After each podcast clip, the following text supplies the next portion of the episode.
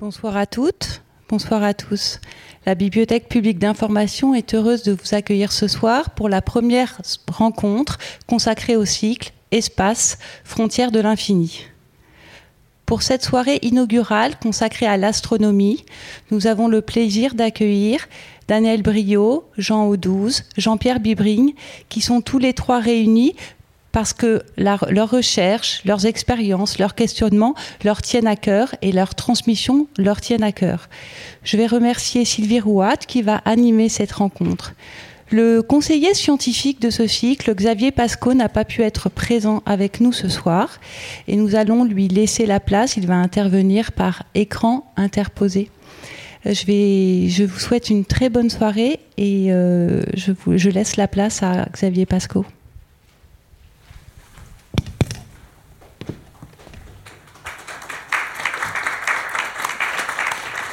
Bonjour à toutes et à tous. Je suis euh, Xavier Pasco, donc je dirige la Fondation pour la recherche stratégique et je suis très très heureux euh, de vous retrouver pour euh, ce cycle de rencontres sur le thème de l'espace, frontières de l'infini,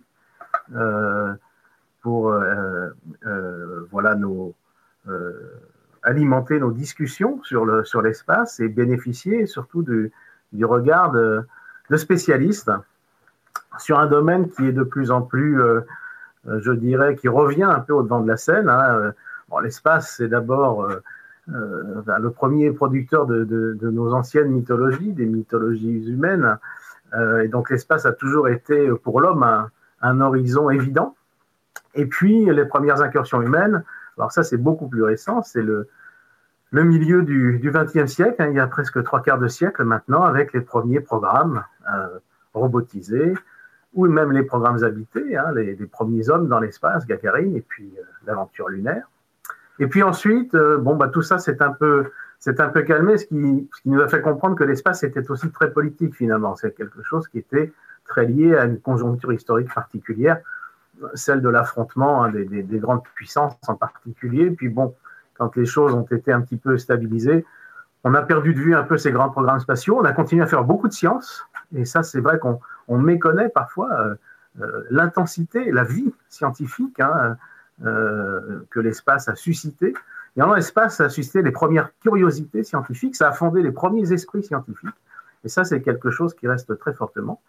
Et puis, ce dont on s'aperçoit aujourd'hui, eh bien, c'est que l'espace revient un petit peu au devant de la scène. Hein. On, a tous entendu les exploits récents des, évidemment, des astronautes à bord de la station spatiale. Et puis, Désormais, on parle de, nouveaux lanceurs, de nouvelles fusées qui, vont et viennent euh, depuis la Terre, qui reviennent sur Terre, qui lancent beaucoup de satellites. Aujourd'hui, on, est en train de multiplier le nombre de satellites en orbite. Et puis, il y a ce grand retour euh, du programme lunaire aujourd'hui.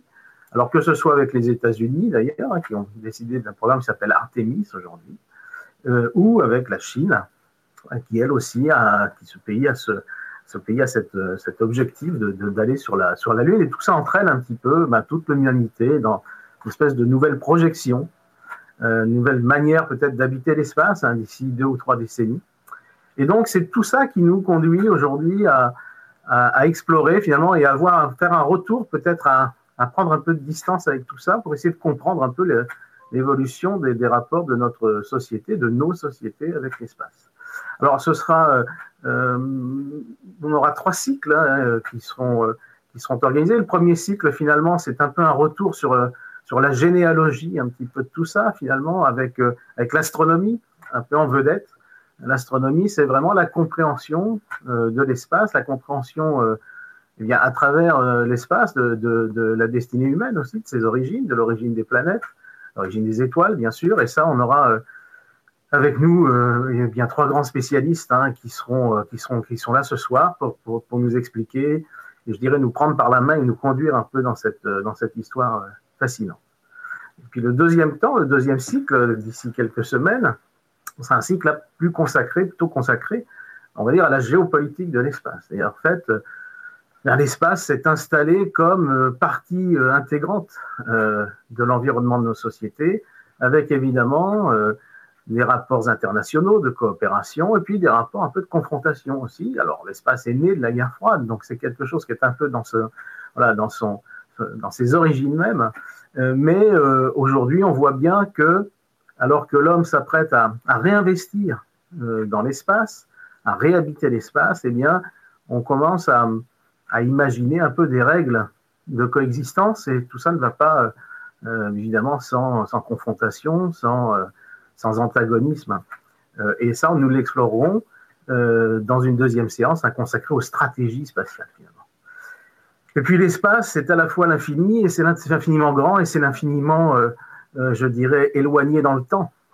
Et donc l'espace, c'est aussi un horizon pour l'humanité, pour se projeter, pour se projeter elle-même, pour imaginer son, son propre avenir, y compris dans l'espace, et donc finalement pour forger des rêves d'espace, finalement.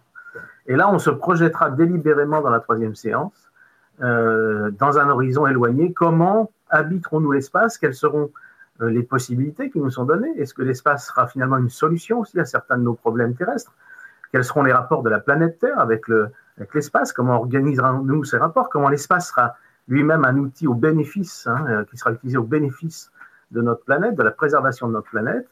Et puis, euh, si on se projette encore plus, euh, plus loin dans le temps, eh bien, comment l'humanité elle-même peut imaginer d'habiter l'espace différemment et de, de, s'y projeter. Donc tout ça, eh bien, ce sera aussi un petit peu l'ouverture qui, qui clôturera ce cycle, l'ouverture sur, euh, sur le futur. Là, on sera vraiment à la fois dans la prospective, dans l'exploration du temps, je dirais, mais appuyé, là encore, grâce à des experts tout à fait au fait euh, des aspects les plus scientifiques et les plus concrets. Hein. Je crois que c'est ça, c'est très important dans ce cycle, hein, relier le, le, factuel et, je dirais le, le rêve, hein, ce qu'on peut en, en, déduire finalement. Et eh bien, grâce à ces experts, nous aurons à la fois une, appréciation euh, de ce que nous pouvons faire, des limites physiques presque à ce que nous pouvons faire, mais aussi une, une projection orientée, hein, on va dire, euh, de l'avenir de l'humanité. Donc, écoutez, j'espère que je suis désolé de ne pouvoir être avec vous ce soir.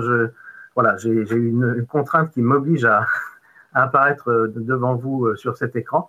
Mais je suis sûr que dès ce soir, vous allez entrer de plein pied euh, grâce à nos amis experts qui me font l'amitié de, d'être avec nous ce soir dans, dans cette histoire de, des rapports de l'humanité avec l'espace et notamment à travers la science. Et, et j'espère vous retrouver bientôt pour, pour la suite. Et donc, je, je vous remercie d'être là et je remercie nos invités et à très bientôt donc et euh, bon premier cycle, bonne première entrée en matière dans ce cycle spatial, espace, les frontières de l'infini. Merci à tous, bonne soirée.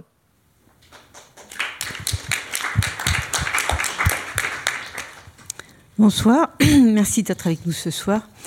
Euh, cette soirée a une saveur particulière parce qu'aujourd'hui, vous devez le savoir pour la plupart d'entre vous, plutôt cette nuit, euh, une mission appelée DART, une mission de la NASA, va tenter de, enfin, j'espère, va réussir à dévier un astéroïde en vue de protéger notre Terre un jour d'une catastrophe semblable à celle qui a éradiqué les dinosaures.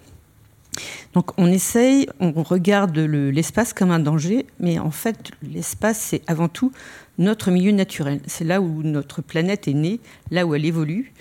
Et c'est un, un, milieu naturel que nous connaissons, que nous explorons plutôt, depuis 65 ans, depuis le lancement de Sputnik en 1957 par les soviétiques. Mais depuis lors, euh, il y a eu une multiplication de sondes spatiales, les technologies euh, d'observation ont vraiment énormément euh, évolué et ont permis une véritable révolution des connaissances sur les astres et l'histoire du cosmos. Et cette moisson de découverte, ce sont nos invités qui vont nous la faire découvrir, Jean Audouze, Daniel Brio et Jean-Pierre Bibring je vais vous présenter une courte biographie. Alors, Jean Oudouze, vous êtes astrophysicien à l'Institut d'astrophysique de Paris, dont vous avez été le directeur pendant un peu plus de dix ans. Dès le début de votre carrière, vous êtes intéressé à l'enfance de l'univers et à la formation des atomes au sein des étoiles. Vous avez également endossé au cours de votre carrière d'autres rôles que celui de scientifique. Vous avez été notamment conseiller technique de François Mitterrand, président du parc de la Villette, directeur du Palais de la Découverte, et la liste est encore longue. Daniel Brio, vous êtes astronome à l'Observatoire de Paris, un lieu chargé d'histoire. Vous êtes spécialiste des étoiles et des planètes extrasolaires depuis la découverte de la toute première en 1995. La quête de la vie dans l'univers est aujourd'hui votre domaine de recherche et par ailleurs, vous partagez depuis plus de 20 ans vos connaissances sur les étoiles dans le milieu carcéral. Enfin, Jean-Pierre Bibring, vous êtes astrophysicien à l'Institut d'astrophysique spatiale à Orsay. Vous avez été impliqué dans de nombreuses missions spatiales de prestige à destination de Mars, Titan, c'est un satellite de Saturne, et Vénus. Vous avez également été le responsable de Philae, première sonde à s'être posée sur le noyau d'une comète lors de la mission Rosetta qui a tant fait couler d'encre. Alors pour... Excusez-moi. Nous allons commencer par Jean 12. Vous allez nous emmener, vous allez nous emmener remonter le temps sur 13,7 milliards d'années jusqu'au Big Bang. C'est bien ça? Je vous laisse. Attendez. Donc merci, merci Sylvie, bonjour à tous. Et donc j'ai le privilège d'avoir 15 minutes pour vous décrire 13,7 milliards d'années. Alors donc, euh, bah, évidemment, je vais faire quelques ellipses. À savoir, je vous donner les...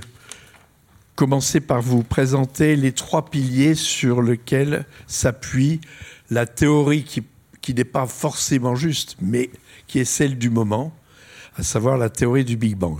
Alors il restera toujours de la même façon que lorsqu'on décrit la gravité euh, par la théorie d'Einstein de la relativité générale, il reste toujours quelque chose de la théorie de la gravité universelle de Newton. Donc il restera toujours le fait que l'univers a une histoire, l'univers évolue, c'est-à-dire que l'univers d'aujourd'hui n'est pas celui de demain, il n'était pas celui d'hier. Donc il y a une évolution. Alors on pense qu'effectivement, l'univers visible, c'est-à-dire n'est pas né, mais il est apparu, la naissance, sur l'origine de l'univers, on ne sait pas grand-chose, et même peut-être que c'est un, faux problème. Tout simplement, on sait qu'il y a 13,7 milliards d'années, il y a eu un phénomène que la physique peut décrire, c'est-à-dire qu'une violente, violente expansion qui se poursuit encore de nos jours et même qui s'est accélérée il y a 6 milliards d'années. Ça a été une grande découverte qui a été faite en 1998 par les, par les astronomes qui ont utilisé le télescope spatial. Ils ont observé que l'expansion de l'univers, au lieu de se ralentir normalement euh, sous l'effet de la présence de matière, eh bien au contraire s'est accéléré euh, récemment, ce qui induit. Alors je vous montre, je ne sais pas comment on fait pour voir les choses. La deuxième. je crois qu'elle apparaît la deuxième. La, deuxième est là. Alors voilà, ça c'est donc la, disons le, la théorie du Big Bang s'appuie sur trois données essentielles. Je vous les présente de façon chronologique. En 1927, 19, euh, non, excusez-moi, en 1927-1930, deux, un astronome belge, euh, l'abbé Lemaître, et un, astronome américain, euh, Edwin Hubble, ont démontré que l'univers était en expansion. Alors comment ils ont fait ça? Eh bien, sur ce diagramme, les points représentatifs sont les galaxies. Sur un diagramme, vous avez en abscisse la distance de la galaxie et en ordonnée la vitesse de, euh, la vitesse de fuite des galaxies par rapport à nous. C'est-à-dire que plus les, les galaxies sont distantes, plus elles s'enfuient à grande vitesse. Alors c'est comme un ballon de baudruche qui se met à gonfler. Alors, j'ai pas le temps de vous dire comment on fait pour mesurer à la fois les distances et les, et les vitesses. Bon, je répondrai si vous le voulez, si, si vous voulez savoir pendant les questions. La suivante, c'est en 1965, on a des. Ah, pardon, il faut. Donc, ceci représente une euh, image d'un rayonnement qui a été produit 380 000 ans après le début. À 380 000 ans après le début, la température de l'univers est passée de un peu plus de 10 000 Kelvin à un peu moins de 10 000 Kelvin. vous allez me dire la belle affaire. Ben, si c'était important parce que lorsque la température était supérieure à 10 000 Kelvin, le gaz qui composait l'univers alors était totalement ionisé. C'est-à-dire que les électrons et les protons faisaient la sarabande de façon indépendante les uns par rapport aux autres. Et lorsque, dans cette situation, la lumière qui était évidemment présente était à la fois émise, absorbée par les électrons. Les électrons avaient la, la capacité d'absorber la lumière à ce moment-là. À, 10 000 Kelvin, il y a eu ce qu'on appelle une transition de phase, c'est-à-dire que les électrons qui étaient libres se sont mis à être liés aux protons pour former, euh, de passer de l'hydrogène ionisé à l'hydrogène atomique. Et donc à ce moment-là, il y a eu un énorme rayonnement parce que une transition de phase, c'est un peu comme lorsque l'eau se transforme du liquide en glace ou au contraire d'un liquide en vapeur. Il y a une énorme quantité d'énergie qui a été libérée et cette quantité d'énergie sous forme d'un rayonnement qui était à, l'époque ultraviolet, mais du fait de l'expansion de l'univers, eh bien, euh, actuellement, la température de ce rayonnement est de 2,7 Kelvin. C'est-à-dire c'est un rayonnement qui est micrométrique. Que Alors, qu'est-ce que représente cette image? Ce sont les irrégularités de, euh, de ce rayonnement. Ce rayonnement a été découvert fortuitement en 1965 et à cette époque-là, on pensait qu'il était totalement homogène, isotrope. Il y a, dans cette salle, il y a 400 photons euh, qui ont été émis à ce moment-là, qui sont dans la, dans, dans la, salle et partout dans l'univers. Et donc, euh, il a fallu attendre le spatial. En 92, il y a eu une première expérience américaine euh, qui s'appelle Kobe et qui a alors une carte absolument très rudimentaire dans laquelle les, les inhomogénéités il y avait un pouvoir de résolution de 7 degrés, donc très très mauvais. Puis ensuite, vous avez eu WMAP en 2001. Et en 2012, c'est la plus belle carte actuelle. Alors, elle est importante pour nous puisque c'est la collaboration de nos deux instituts euh, qui a été donc à l'origine de cette carte, hein, à la fois l'IAS d'Orsay et l'IAP à l'Institut d'astrophysique. Donc, là, on, on sait que l'univers a été au moins à une température au moins supérieure à 10 000 Kelvin. La suivante, pardon. Alors, pardonnez-moi, elle est un peu ésotérique. Ça, c'est un travail qui a été accompli beaucoup aux États-Unis, mais aussi à l'Institut d'astrophysique. Et je veux rendre hommage à, ma collègue Elisabeth Vangioni, qui est la responsable cette, de cette carte. Qu'est-ce que vous voyez? Vous voyez en, en, abscisse la, la densité de l'univers, c'est-à-dire en nombre de baryons par rapport au nombre de photons.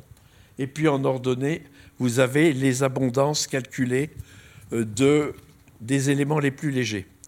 Euh, tout à l'heure, euh, Daniel va nous vous présenter ce qu'on appelle la nucléosynthèse stellaire, mais la nucléosynthèse stellaire n'est pas capable, ou a été incapable, de reproduire la nucléosynthèse des éléments les plus légers. Hein. Par contre, tout ce qui euh, le carbone est au-dessus, c'est véritablement le, domaine de la nucléosynthèse stellaire. Alors pourquoi c'est important? C'est parce que pour obtenir un bon accord entre les calculs et les observations, eh bien, il faut que la densité ne soit pas trop élevée, hein, c'est-à-dire quelques 10 moins 3 milliardièmes de protons ou neutrons par rapport euh, au nombre de photons.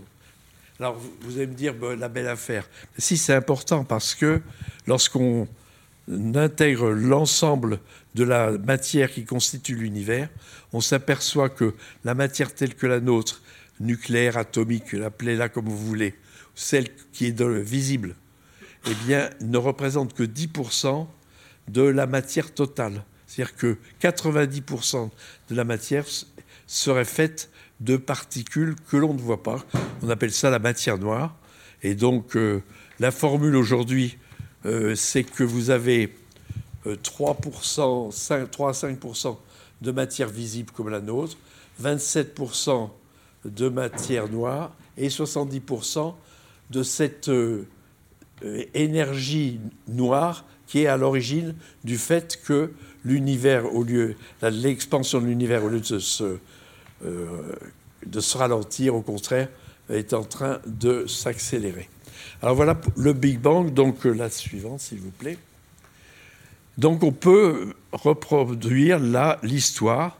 Donc vous voyez que la première seconde, on l'appelle l'ère particulière, c'est-à-dire que vous avez que des particules élémentaires, par exemple, à un milliardième de seconde après euh, l'événement euh, originel, vous avez la, les quarks se mettent à former des nucléons. Les quarks, ce sont des particules élémentaires qui sont, il en faut trois pour fabriquer des protons ou des neutrons. Donc c'est l'ère des particules. Au bout d'une seconde, la température est à peu près de l'ordre du milliard de degrés. Et vous avez ce qu'on appelle l'ère nucléaire, et qui, les protons et les neutrons commencent à interagir pour donner le deutérium. Et le deutérium lui-même va donner de l'hélium 3 et de l'hélium 4 et un peu une, des traces de lithium 7. Et c'est ce qu'on appelle la nucléosynthèse primordiale que je vous ai montré il y a un instant. Et puis ensuite, vous avez une ère qu'on appelle radiative, c'est-à-dire que l'univers est un, espèce de ballon totalement opaque, c'est-à-dire euh, euh, une espèce de brouillard, enfin pas opaque, au fait il devait être très brillant, mais euh, on ne pouvait pas distinguer les, structures éventuelles qui pouvaient exister. Donc ça va durer 380 000 ans, et puis commence l'ère stellaire, 380 000 ans qui se poursuit jusqu'à nos jours. Alors, le premier milliard d'années, je vous le dirai tout à l'heure, on a jusqu'à maintenant, on est capable, on reproduit assez bien, on comprend très bien l'univers, on le voit entre un milliard d'années d'existence jusqu'à maintenant, on est capable de reproduire à peu près euh, ce qui s'est passé. Tout à l'heure, Daniel va vous dire euh, euh, comment l'évolution stellaire a produit les différents éléments chimiques dont les, ceux dont nous sommes formés. Hein. Nous sommes des poussières d'étoiles, c'est-à-dire que tous les éléments qui sont là ont été fabriqués, à l'exception de l'hydrogène et de l'hélium et du deutérium, ils ont été fabriqués dans les étoiles. Ensuite, donc là je vais vous montrer la chronologie. Donc euh, je vais le faire à toute allure. Donc pendant donc l'univers est, donc apparu, hein, je dis bien apparu, et disons, on peut le décrire de façon scientifique, il y a 13,7 milliards d'années, il y a 4,5 milliards d'années, eh bien le Soleil, le système solaire s'est formé, donc euh, je pense que Jean-Pierre va, nous en parler tout à l'heure en plus de détails. Donc, et ce qu'il faut savoir, c'est que nous, euh, les humains, eh bien, on, apparaît 100 000 ans euh, à la fin de cette histoire. Ça veut dire que l'humanité, comment dire, l'univers a évolué pendant 13,6 milliards d'années avant que nous apparaissions euh, sur Terre. Alors, je vais, j'ai peut-être quelques minutes encore. oui, moi j'ai une question pour vous. Euh, en fait, qu'est-ce qui s'est passé entre la recombinaison des atomes et, la naissance des premières étoiles? Est-ce qu'on sait ce qui s'est passé? Alors, ce qu'on, enfin, on, sait, on connaît le résultat, c'est-à-dire que des galaxies se sont. On imagine que les premières galaxies se sont formées pendant le premier milliard d'années, mais on avait jusqu'à euh, une date récente, on n'avait aucun moyen d'investiguer correctement cette région. Pourquoi? Parce que le décalage vers le rouge euh, affecte tout et donc la luminosité des objets euh, à ce moment-là était totalement dans le domaine de l'infrarouge. Alors la, bonne nouvelle, c'est que on a euh, maintenant il y a une nouvelle machine qui s'appelle le James Webb Space Telescope, c'est-à-dire le. Alors on va la. oui, ben, là c'était pour montrer que voilà, c'est lui, Donc c'est un, télescope qui est, alors que le, télescope Hubble était centré sur le visible avec un peu de, un peu d'ultraviolet, un peu d'infrarouge. Le, le, domaine de longueur d'onde qui est couvert par le, par le James Webb Space Telescope, c'est effectivement l'infrarouge. Pourquoi c'est important? Alors, et en plus, il a une, il a une, il a 6 mètres, 6 mètres 50 de, de diamètre à côté de 2 mètres 4. Donc, il a une plus grande ouverture, donc une plus grande sensibilité. Et donc, ce qui est intéressant, c'est qu'effectivement, il va pouvoir observer les objets pendant ce premier milliard d'années. En plus, il peut faire d'autres choses. En particulier, ça va intéresser ma voisine, à savoir qu'il est en mesure d'observer la présence d'exoplanètes. Parce que les exoplanètes émettent dans beaucoup d'entre elles émettent dans l'infrarouge. Donc les deux domaines un peu vivants, si vous voulez, euh, de l'astronomie aujourd'hui, à savoir la cosmologie, c'est-à-dire et puis d'autre part la recherche des exoplanètes, va être couverte par, ce, par cet instrument. Alors, je, je, vous ai montré, vous avez deux photos, oui, pour vous faire rêver un petit peu. Là, vous avez un amas de galaxies.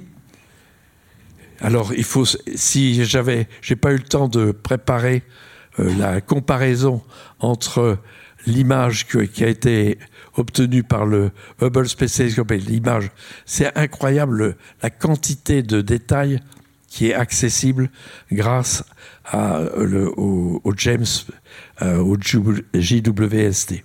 Donc là, vous avez un amas de galaxies. Puis la suivante, alors ça, c'est.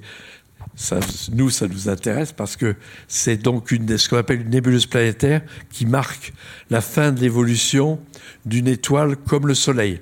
Le Soleil, dans 5 milliards d'années, va devenir une géante rouge et un milliard d'années plus tard, il sera comme ça. C'est-à-dire, vous avez là ce qu'on appelle la nébuleuse planétaire de l'anneau, qui se trouve à 2500 années-lumière de nous. Et donc, vous, bon, j'ai pas la, vous auriez vu la comparaison avec euh, d'autres instruments. C'est phénoménal. Vous voyez tous les détails. On voit bien que par exemple, la, la, matière ne, ne, part pas de façon tout à fait homogène, mais qu'elle, elle est, il y a des, des, des comment dire, c'est des endroits où avant, hein, c'est ça? Comment? C'est après avant. Après avant, oui. Là, dans ce sens-là, quoi. Donc voilà deux images, euh, deux images. Alors, euh, ce qui est intéressant, pourquoi aujourd'hui l'astrophysique est, est, vraiment est une science euh, fortuné, c'est parce que on a accès, on n'a pas seulement accès au, James Webb Space Telescope, on a accès à l'espace, on a accès aussi depuis 2016, une nouvelle fenêtre euh, d'observation a été ouverte grâce à la détection de ce qu'on appelle les ondes gravitationnelles. C'est-à-dire là, vous, vous, voyez des ondes lumineuses hein, euh, qui, sont, qui nous éclairent grâce à ces lampes mais euh, lorsque deux corps de très grande masse viennent, disons, se déplacent l'un par rapport à l'autre, il y a ce qu'on appelle des émissions d'ondes gravitationnelles qui avaient été prédites par la théorie de la relativité générale d'Einstein et que l'on a maintenant observé depuis 2016. Euh, Alors maintenant, on a donc une nouvelle fenêtre. Si vous voulez, non seulement on peut euh, détecter les ondes électromagnétiques, mais on peut détecter également les ondes émises lors de mouvements de grande masse. C'est ça. Alors là, vous avez euh, un, le, un, morceau du, du, télescope américain qui est constitué de deux, euh, deux, qui a deux sites, un site en Louisiane et un site dans l'État de Washington, situé à 3000 km de, de, dimension. Donc le principe, c'est un, un faisceau laser qui circule un nombre de fois tel que c'est fait une ligne de base d'à peu près euh, quelques centaines de kilomètres. Quand une onde gravitationnelle traverse cet instrument, il crée une espèce de... Une, lorsque, lorsque y a, on ne voit rien. Vous avez à ce moment-là formation de, de franges d'interférence. Il faut savoir que le, l'écart le, hein, entre le, disons le, décalage qui va être produit par le passage d'une onde, euh, d'une onde et, euh, euh, gravitationnel est de 10 puissance moins 18, c'est-à-dire un, rien du tout. Et donc c'est pour ça qu'il faut effectivement que la lumière euh, parcourt des très très longs chemins.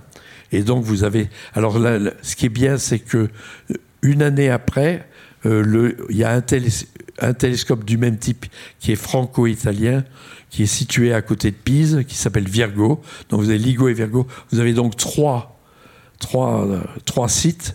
Avec trois sites, vous pouvez faire ce qu'on appelle de la triangulation, c'est-à-dire avec deux, vous pouvez savoir la distance à laquelle se trouve l'événement qui produit les ondes gravitationnelles. Avec trois, vous pouvez déterminer euh, à peu près où se trouve l'objet. Et, voilà. Et, qu'est-ce Qu'est-ce que j'ai mis après Vous aviez mis le futur de l'instrumentation. Rapidement. Ben oui, voilà. Rapidement, alors le futur. Eh alors c'est pour ça que je dis que nous faisons, nous pratiquons une science fortunée parce que on profite énormément de la des progrès de la technologie. Lorsqu'on dit que la technologie est fille de la science, moi je pense que dans notre cas, l'astronomie est fille de la technologie puisque on va construire, les télescopes vont passer de 8 mètres de diamètre à peut-être 30, 100 mètres de diamètre, ce qui veut dire des sensibilités incroyablement hein, plus importantes. Euh, il y a euh, la, on a une amie commune, euh, Jean-Pierre et moi, qui s'appelle Catherine Césarski, qui est la présidente du consortium qui construit un radiotélescope de 1 km carré, hein, donc, qui va être rempli de, de coupoles, donc avec donc euh, une précision accrue. Et puis, euh, en ce moment, je suis en train de traduire un livre de Joe Seal qui s'appelle Back to the Moon. Alors tout à l'heure, j'ai entendu euh, notre je crois, je crois qu'on en parlera tout à l'heure. On parlait de la Chine. On, en reparlera tout à l'heure. donc, il va y avoir. L'idée, c'est d'avoir des télescopes et des radiotélescopes dans, dans des endroits où il n'y a pas d'atmosphère, parce que l'atmosphère, eh bien, c'est l'ennemi de l'ennemi de l'astronomie, puisque elle absorbe une, très grande quantité des rayonnements qui viennent du ciel. Merci beaucoup. Merci Jean.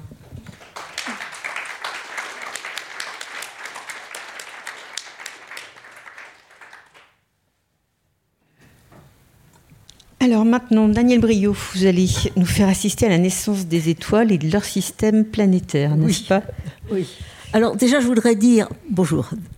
Euh, voilà. Alors ici, vous voyez, j'ai pris. Bon, c'est pour la beauté, hein, c'est magnifique. Et euh, vous voyez au centre, donc c'est une image du James, James Webb Telescope, et vous voyez au centre l'étoile.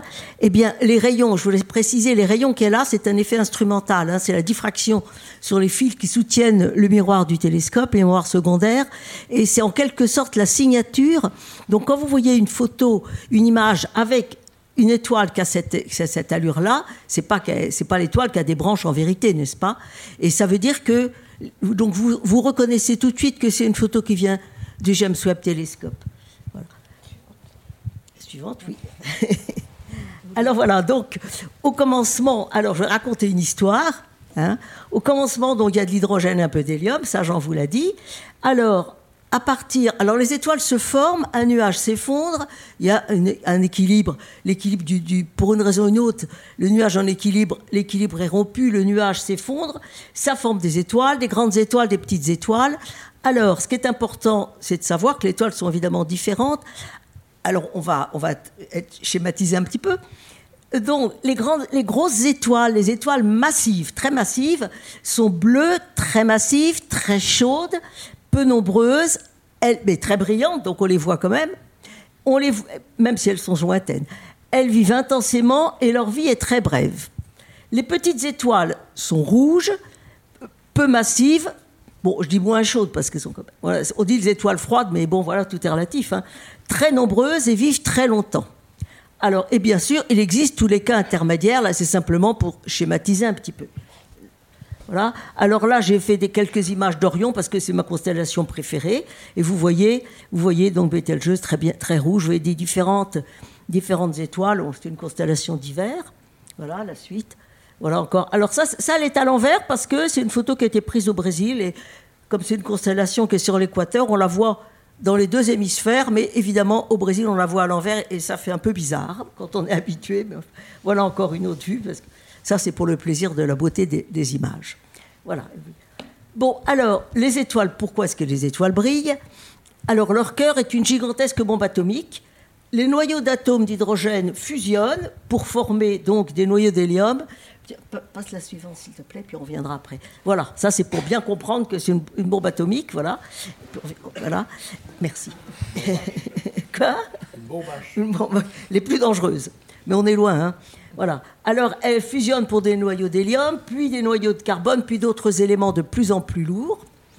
Voilà. Alors, tous ces processus sont accélérés au cœur des étoiles massives. Hein, et les étoiles bleues qui forment des atomes de plus en plus lourds. En plus, ça, tout ça, ça se passe très vite.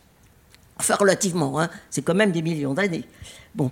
Alors finalement, l'étoile massive, elle perd, euh, l'équilibre est rompu, elle explose en supernova, et ce qui est important, c'est qu'elle disperse une partie de sa matière dans l'espace.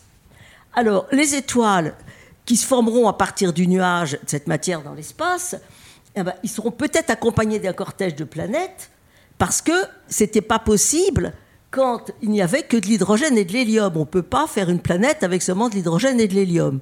Donc on peut faire une étoile, mais l'étoile sera sans planète. Voilà. Alors ici, alors voilà par exemple ça, c'est un exemple d'une supernova.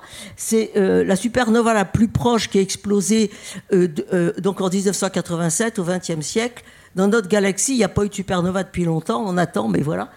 Et alors là, évidemment, elle a été extrêmement étudiée pour voir si les théories qu'on avait correspondent avec ce qu'on peut observer. Voilà. Donc ça, vous avez donc à droite l'étoile qui a donné naissance à la supernova. La photo a été prise extrêmement peu de temps avant l'explosion de la supernova. Et voilà la supernova à côté. Donc, euh, c'était. Alors, les astronomes qui étaient au Chili disaient Mais attends, il y a une étoile supplémentaire dans le nuage de Magellan, qu'est-ce qui se passe? Voilà. C'est exactement comme ça que ça s'est passé. Hein. Oui, oui, c'était très étonnant. Alors, voilà. Alors, donc, euh, une étoile. Alors, évidemment, donc, ce qui veut dire aussi, ce qui veut dire aussi, c'est que le Soleil n'est pas une étoile de première génération. Hein.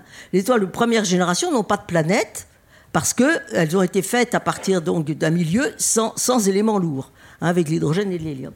Voilà. Alors, est-ce que on peut donc s'il y a un cortège de planètes, est-ce que euh, est-ce qu'elle aura la vie?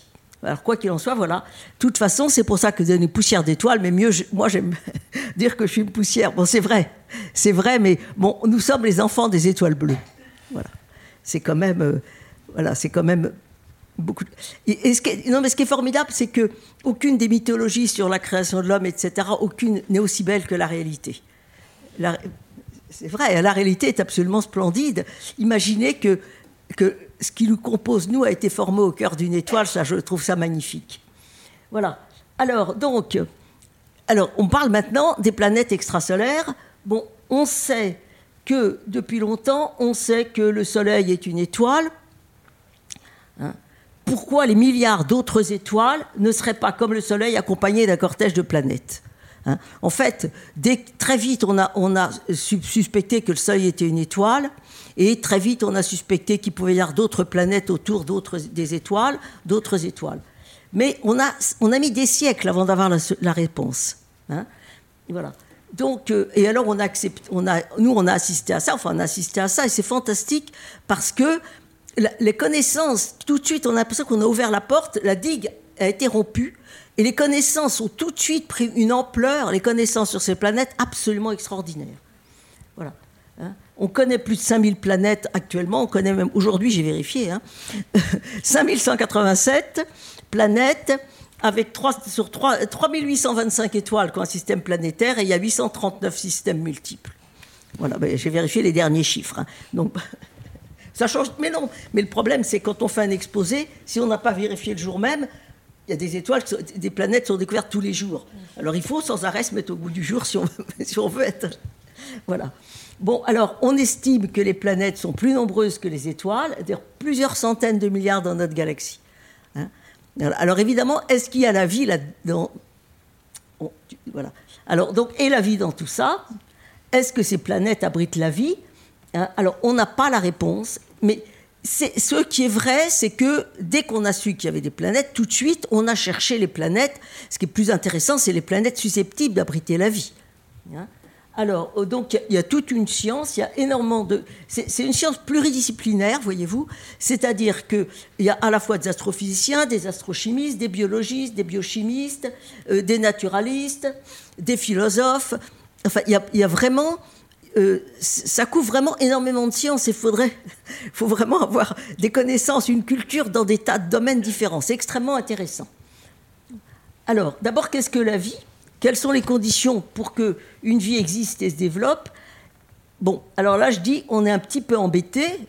C'est un petit peu comme autrefois, avant qu'il y ait les, autres planètes, quand on voulait décrire euh, comment un système planétaire se formait, qu'on n'avait que le système solaire. Eh ben, euh, dans tous les livres que, j'avais lus à ce sujet-là, les collègues avaient écrit en disant bah, on est un peu embêté, on n'a qu'un exemple. Donc faire une loi générale à partir d'un exemple, pour les scientifiques, c'est un peu compliqué. Et là, c'est exactement ce qui se passe. On ne connaît actuellement que la vie sur Terre. Donc, euh, on a une vie basée sur le carbone. Donc, toutes sortes de choses sont possibles, toutes sortes euh, Il y a quand même des règles. Il faut savoir quelles sont les règles, les règles scientifiques, les, qui, sont valables, quoi qu'il en soit. Hein. voilà. Alors, il y a un point sur lequel les scientifiques sont à peu près d'accord. Pour que la vie existe et se développe, il faut de l'eau et de l'eau liquide. Mais c'est une on considère que c'est une condition nécessaire et non suffisante. Et si ça se trouve, la vie aura une forme différente. Mais enfin, il y a des tas de raisons qui font qu'on pense qu'on pense qu'il faut vraiment qu'il y ait de l'eau liquide. Donc, on a déterminé, on a étudié à quelle distance des étoiles, à quelle distance des étoiles il y a, donc quelles sont la, température des planètes en fonction de la température de l'étoile et de la distance de la planète à l'étoile, hein, euh, qu'il faut qu'elle se situe donc entre 0 degré et 100 degrés centigrades. Hein. Voilà, c'est ce qu'on appelle la zone habitable. Voilà, alors voilà une image tout à fait classique de la zone habitable. Alors on voit les étoiles, les grosses étoiles bleues en haut, euh, après les étoiles plus, et puis les petites naines rouges qui sont très très nombreuses, voilà. Et on étudie beaucoup les, petites naines rouges parce qu'il y en a beaucoup, elles sont proches, voilà. Et donc on voit la zone habitable qui évidemment se rapproche de l'étoile quand la température de l'étoile est plus basse. La suivante. Voilà. Mais comme d'habitude, bien sûr, c'est un petit peu plus compliqué que ça. Hein. Dans notre système solaire, un exemple, on a trouvé de l'eau liquide un endroit où on ne s'attendait à trouver que de la glace, par exemple, le satellite de Jupiter, je donne là un seul exemple, il y en a d'autres. Hein. Voilà, et Europe, hein, et là on sait que c'est, une banquise et qu'il y a un océan sous la banquise, un océan liquide. Alors là, il faut, a géologues qui travaillent là-dessus, c'est très, voilà. Bon, alors il faut aussi que la planète soit pas si vous trouvez une planète qui est dans la zone habitable, mais que c'est une planète comme Jupiter, bon, ah ben, tiens, la, suivante, voilà. On peut, c'est difficile, une planète gazeuse, d'imaginer la vie sur une planète gazeuse. Ça, on n'est pas capable de l'imaginer encore. Revenez en arrière, s'il vous plaît. Voilà. Euh, voilà. Donc les petites planètes sont plus difficiles à détecter, évidemment. Hein, mais on connaît cependant de plus en plus de planètes qui semblent remplir toutes les conditions pour abriter une forme de vie. Voilà. Alors, c'est et ce que j'ai trouvé justement tout à fait extraordinaire dans les, premières images qui ont été montrées pour le James Webb, c'est qu'ils ont au début, donc dans la, première euh, séance, ils n'ont pas simplement montré des images qui étaient très belles, ils ont également montré un spectre d'exoplanètes. De, et ça, c'est très important parce que ça montre bien pour, tout le monde qu'on fait des très belles images, des photos qui sont évidemment un intérêt scientifique, mais on fait aussi des choses qui, a priori, ont l'air un petit peu moins spectaculaires, mais qui sont complètement fondamentales. Hein, et ça, j'ai trouvé que le fait de montrer un spectre d'exoplanètes dès le début, dès les premiers résultats de James Webb, c'était vraiment montrer que, bon, on va étudier ce côté, ce, on va vraiment étudier très profondément cette, ce, ce, domaine hein, et voir si est-ce qu'on trouvera la vie, est-ce qu'on aura les, les spectres qui montreront qu'il peut exister une vie. Voilà. Bon, alors on a eu la chance, on a eu la chance d'assister. Vous savez, ça a été extraordinaire, hein, les, planètes extrasolaires. en 95, tout le monde a su qu'il se passait quelque chose de formidable. Ça, on l'a su, hein, vraiment. Et on était, tout le monde était extrêmement excité parce que, et puis très enthousiaste. Alors, est-ce qu'on aura la chance d'assister à la découverte de la vie sur une autre planète que notre belle et précieuse Terre hein? Voilà, notre planète Terre, voilà. Alors, donc, moi, je termine en disant les astrophysiciens ont encore bien du travail. Voilà. Alors, là, c'est petit, une espèce de petite mascotte. Voilà, euh, petit homme vert, n'est-ce pas? Quoi, nous ne sommes pas tout seuls dans l'univers. Bon, il a... Voilà. Merci Daniel.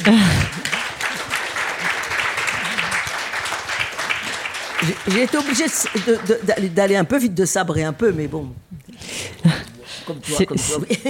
C'est l'exercice. C'est l'exercice. Et maintenant, Jean-Pierre Bibring. Alors, attendez, je vais le lancer. Je vais le lancer tout de suite.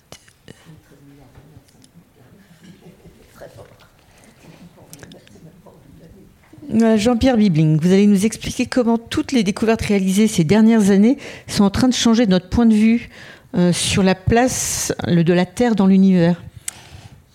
Merci beaucoup. Oui, je vais essayer de dire trois mots aussi rapides là-dessus. D'abord, je voudrais remercier Geneviève et les gens qui nous ont permis d'être là pour discuter de tout ça et de présenter un peu euh, nos visions des choses. Au risque peut-être de décevoir, il y a des choses que je vais dire qui ne correspondent pas entièrement à ce qui a été dit avant, mais c'est ça la richesse de la diversité dont je vais parler beaucoup dans quelques minutes.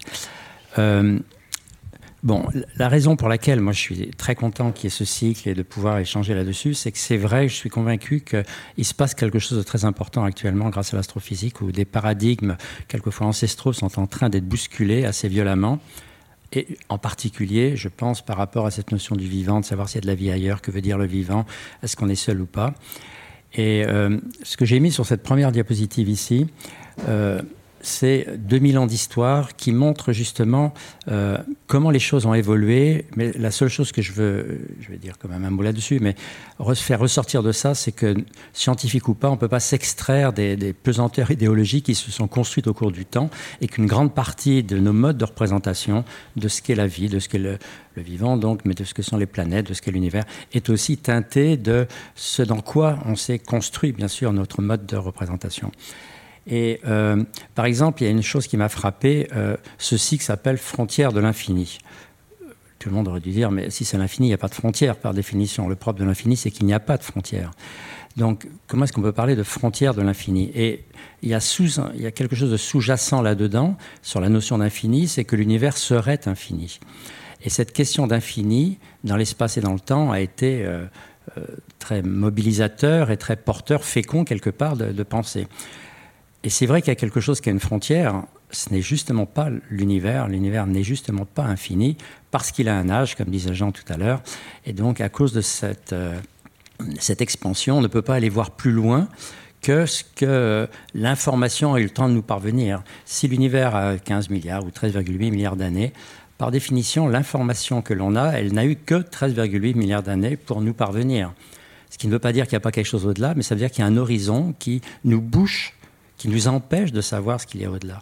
Et donc l'univers, par construction, je dirais, à partir du moment, c'était une des grandes révolutions du XXe siècle, où l'univers a un âge, on pourrait rediscuter plus de ça, mais ce n'est pas le but aujourd'hui, puis ça prendrait du temps, mais à partir du moment où l'univers a un âge, eh bien, il est nécessairement limité. Et la seule chose dont on peut parler, c'est de l'univers observable, quelque chose que vous ne pouvez pas observer, vous ne pouvez pas le vérifier, vous ne pouvez pas le valider. Ça n'a pas grand intérêt. En tout cas, en science, c'est même opposé à notre démarche. Et je crois, d'une manière générale, il faut que on s'habitue à ne parler non pas des dogmes, mais que de ce qui est validable. Alors cette notion d'infini est vraiment très intéressante parce que bien sûr, aussi bien la notion de planète que la notion de vivant existait dans l'Antiquité. Il y avait un mot pour ça en grec. Euh, d'ailleurs, planète, c'est un mot grec. Et ce que j'ai mis en haut à gauche, là, c'est un monsieur que j'aime beaucoup, même si on connaît peu de lui, c'est Épicure. Je crois que hum, si tout le monde était épicurien ici, on verrait différemment ce qui se passe dans le monde aujourd'hui. C'est assez extraordinaire. Ce monsieur-là, 4e siècle avant Jésus-Christ, lui, sur cette unique chose dont je veux parler là, et je vous conseille d'ailleurs à tout le monde de lire quelque chose qui s'appelle la lettre à Hérodote. Ça se trouve dans tous les petits bouquins dans les gares, ça coûte 2 euros. Lisez la lettre à Hérodote, c'est tout petit, c'est absolument incroyable. Ce monsieur Épicure, alors que vous savez qu'à l'œil nu, bien sûr c'est à l'œil nu, on ne peut pas voir plus que 1500, 2000 étoiles, lui proposait que l'univers soit infini. Et il explique pourquoi, de son point de vue, l'univers ne peut pas ne pas être infini. Et il disait, dans un monde infini, dans un univers infini, il y a nécessairement une infinité de mondes comme le nôtre. Il voulait dire de, planètes habitées. Et d'ailleurs, disait-il, si c'est vraiment infini, il y en a aussi une infinité de mondes différents du nôtre, ce qui est une superbe définition de l'infini. Et donc, Épicure a été vraiment celui, je trouve, alors quand on dit ça, j'aime pas trop d'ailleurs ce que je suis en train de dire moi-même, parce que mettre sur une personne une pensée, euh, il y a des écoles, il avait probablement pris ça aussi dans ce qu'il savait d'avant, etc. Mais enfin bref, il y a des textes de lui qui, sans qu'il le nomme, valident cette notion de pluralité des mondes, qui est cette idée que des mondes comme le nôtre, il n'y en a pas que le nôtre, il y en a autant qu'on veut dans l'univers. En tout cas, il y en a plus qu'un. Et donc c'est comme ça que ça a démarré, cette histoire-là, quelque part. Et puis on sait qu'en Grèce même, et puis après avec les monothéismes, ça a été bien sûr arrêté assez violemment, puisque tout d'un coup, euh, la Terre euh, n'était pas une planète, mais elle était, comme je mets ici, unique, centrale et immobile. Pourquoi? Parce qu'elle a été créée, et donc elle a été créée comme telle. Et ce qui est important, c'est que c'était purement un dogme, il n'y avait aucun moyen de le savoir, mais que c'était un dogme qui était basé, j'ai dû le mettre en dessous, sur des ressentis d'évidence. Vous ne sentez pas que vous bougez. Quand on vous dit que tout bouge autour de nous, euh, on se dit, bah oui, c'est vrai. Euh, vous voyez le soleil qui se lève et qui, euh, qui, se couche, vous voyez tout ça qui tourne, et nous, on ne bouge pas. Euh, on a toujours, il a fallu euh, le, XVIe siècle, fin du XVIe siècle, Giordano Bruno, dont je vais dire un mot dans un instant, puis Galilée, pour introduire cette notion d'inertie, pour dire si on bouge dans un mouvement uniforme, on ne sent pas le mouvement. Mais ça ne veut pas dire qu'on ne bouge pas. Chaque seconde actuellement, chaque seconde, on fait 30 km dans notre course autour du Soleil on en fait 200 par rapport au centre de la galaxie. Donc ça va vite. Mais simplement dans la rotation diurne, on fait du 1000 à l'heure, 1000 km à l'heure là pour tourner quand même. S'il faut faire le tour, 25 000 km à peu près notre latitude, en 24 heures. Donc on ne prend pas la mesure du fait qu'effectivement, un dogme qui est basé sur des ressentis comme ça, eh ben, ils ont la vie dure. Et c'est ce qui s'est passé. Le troisième mesure que je mets, c'est Copernic. Pourquoi Copernic? Parce que c'était le premier à donner à la Terre un statut de planète. Parce que, excusez-moi, je vais quand même prendre un petit peu d'eau, même si on va beaucoup parler d'eau aujourd'hui. Donc, de comètes, en fait. Hein, contrairement à ce que certains ont dit, tout ça, ça nous vient des comètes. Le mot planète veut dire euh, astre vagabond qui bouge. Pourquoi? Parce que quand vous regardez tous les soirs à la même heure le ciel, les 1500 étoiles dont je parlais tout à l'heure, d'ailleurs, ce qui est à remarquer, c'est que le ciel qu'on voit ce soir était le même ciel qu'il y a, à peu de choses près, il y a 4 ou 5 000 ans la même observation peut conduire à des représentations différentes au cours du temps, parce qu'on meuble notre observation pour en faire une représentation de tout un tas d'autres choses, de la physique, de la chimie, des dogmes, tout ce que vous voulez. Et au même moment, actuellement, sur la planète Terre, il y a plein de gens qui, voyant le même ciel, pensent différemment ce que c'est que l'univers. Donc, entre l'observation et la représentation, il y a tout un paquet de choses qui viennent. Et c'est intéressant de s'interroger justement là-dessus, sur ce paquet de choses qui fait qu'à partir d'observation, on peut mûrir quelque chose de nouveau. Alors pourquoi je parle de ça Pour dire que les planètes, ça a été découvert, et c'est pour ça que le mot planète veut dire être vagabond, qui est tous les soirs à la même heure, les étoiles se retrouvent au même endroit, mais il y a des soirées avec lune, des soirées sans lune, il y a des soirées en ce moment, on a eu Saturne pendant tout l'été, il y en a avec Jupiter, il y a Vénus tôt le matin ou tard le soir, etc. Et donc il y avait 4, 5, 6 objets qui n'étaient pas toujours au même endroit, vagabond, c'est ça qu'on appelle une planète. Mais avec les monothéismes qui proposent que la Terre soit fixe immobile, ben on n'est pas une planète, on ne tourne pas. Si on ne tourne pas, on n'est pas une planète. La première personne qui a dit, sans le dire vraiment dans son texte d'ailleurs, que la Terre est une planète, c'est Copernic, qui a dit, moi, si j'observe à l'œil nu les mouvements des planètes, en particulier de Mars, je ne peux pas en rendre compte si tout ça tourne autour de la Terre. Il faut faire autre chose. Et c'est lui qui a proposé en 1543, l'année de sa mort, hein, tellement c'était hérétique, ce, fascicule incroyable où il propose que ce soit le Soleil au centre et que tout le monde tourne, y compris la Terre. Donc la Terre redevient, enfin devient, mais redevient par rapport à l'Antiquité, un objet banal, une planète au même titre que les autres. Mais Copernic n'a pas été plus loin, ce qui est déjà remarquable, du point de vue de ce que euh, le monothéisme imposait. Et il imposait en particulier que on n'avait aucun moyen de connaître la distance des étoiles. On n'a pas parlé ce soir, mais la notion de distance est importante. Donc il y avait l'idée qu'elles sont toutes, les étoiles, c'est des petits points lumineux sur une sphère.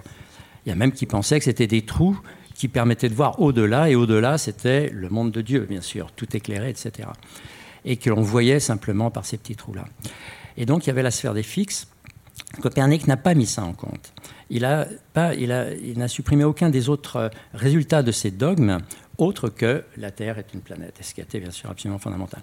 Et si je dis ça, c'est pour mettre en exergue celui qui, lui, a eu le courage de dire le contraire, à savoir que l'univers est infini, qu'il n'y a pas la sphère de Dieu, et pourtant il était porte-parole de Dieu, c'est un ecclésiastique, hein, Giordano Bruno, qui est devenu un des premiers euh, coperniciens, parce qu'il a lu euh, Copernic, il était à Padoue, et c'est là-bas qu'il y avait tout. Et il a été capable de prendre les idées de Copernic, mais d'en faire euh, un pas supplémentaire. La première chose qu'il a dit, c'est l'univers est infini. Et si l'univers est infini, dans un monde où il y a donc une infinité d'étoiles, je pense, comme Copernic, l'a proposé pour notre Soleil, qu'autour de toutes les étoiles, il y a des planètes. Donc quand on dit que cette notion de planète autour des étoiles a été proposée il y a longtemps, oui, ça fait très longtemps. Il a proposé ça en 1583, euh, Giordano Bruno.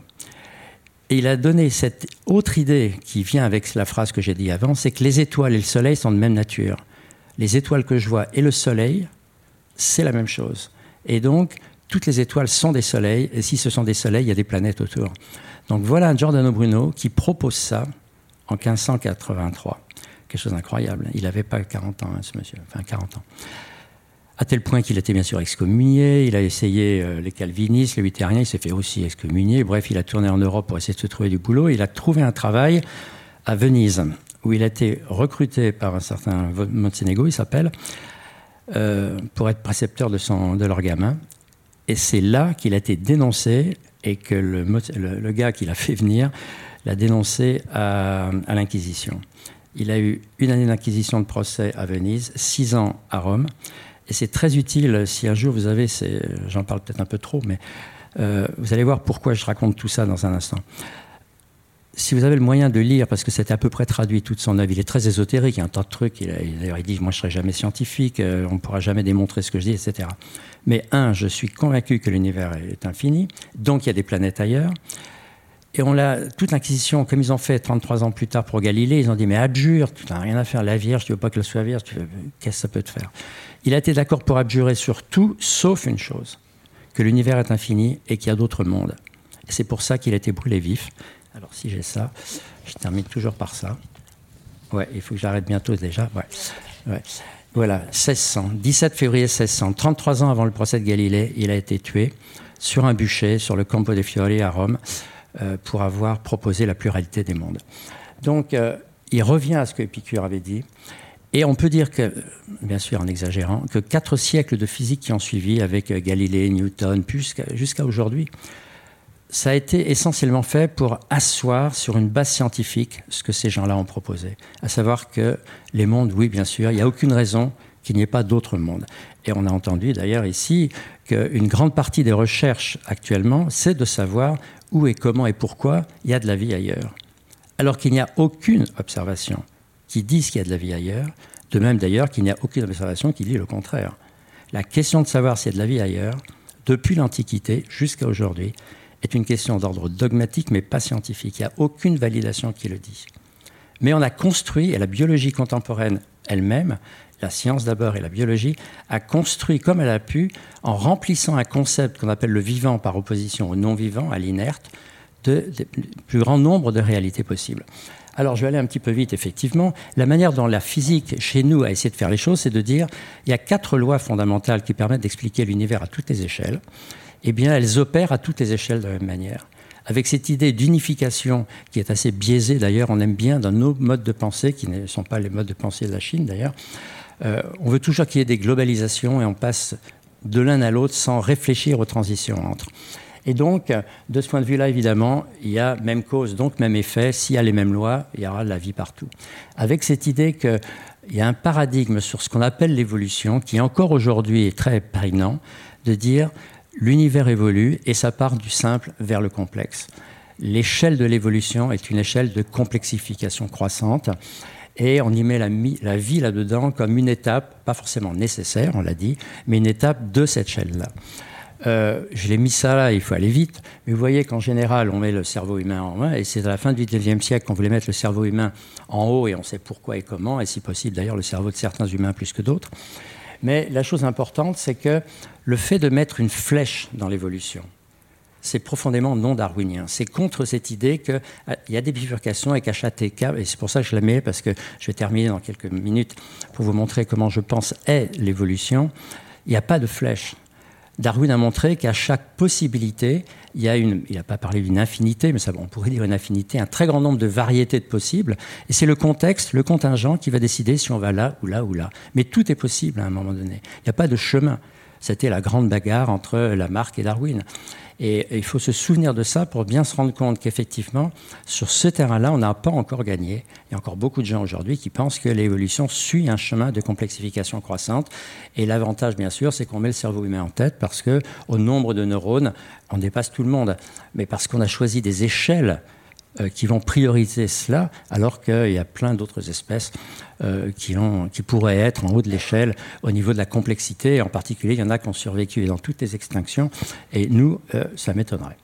Donc, la pluralité des mondes, c'est là où on en était, et c'est ça que je mets maintenant, au moment où l'ère spatiale a démarré.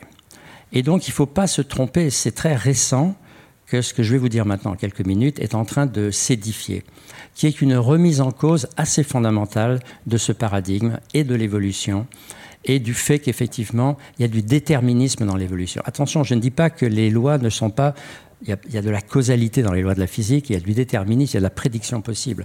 Et d'ailleurs, c'est extraordinaire la manière dont Newton a été capable de prédire, euh, grâce à ces équations que tout le monde connaît ici, si tout le monde a passé son bac, MM' sur R2, on sait, euh, si vous connaissez les conditions initiales, vous pouvez calculer des trajectoires, ça sert tous les matins. Et pourtant, ce déterminisme-là n'a pas de sens réel quand on parle de l'évolution. Pourquoi? Parce que, alors qu'il y a du déterminisme, il y a en permanence des événements qui vont arriver dedans qui sont du domaine de l'imprédictible, du hasard, comme disent certains, on n'a pas le temps d'en parler ici, qui vont prendre un rôle dominant sur l'évolution. Et c'est ça qui est important. Alors je vous dis, c'était comme ça à l'ère spatiale. Je montrais cette image-là parce que on vous a dit que ce soir, il y a un événement astronomique important.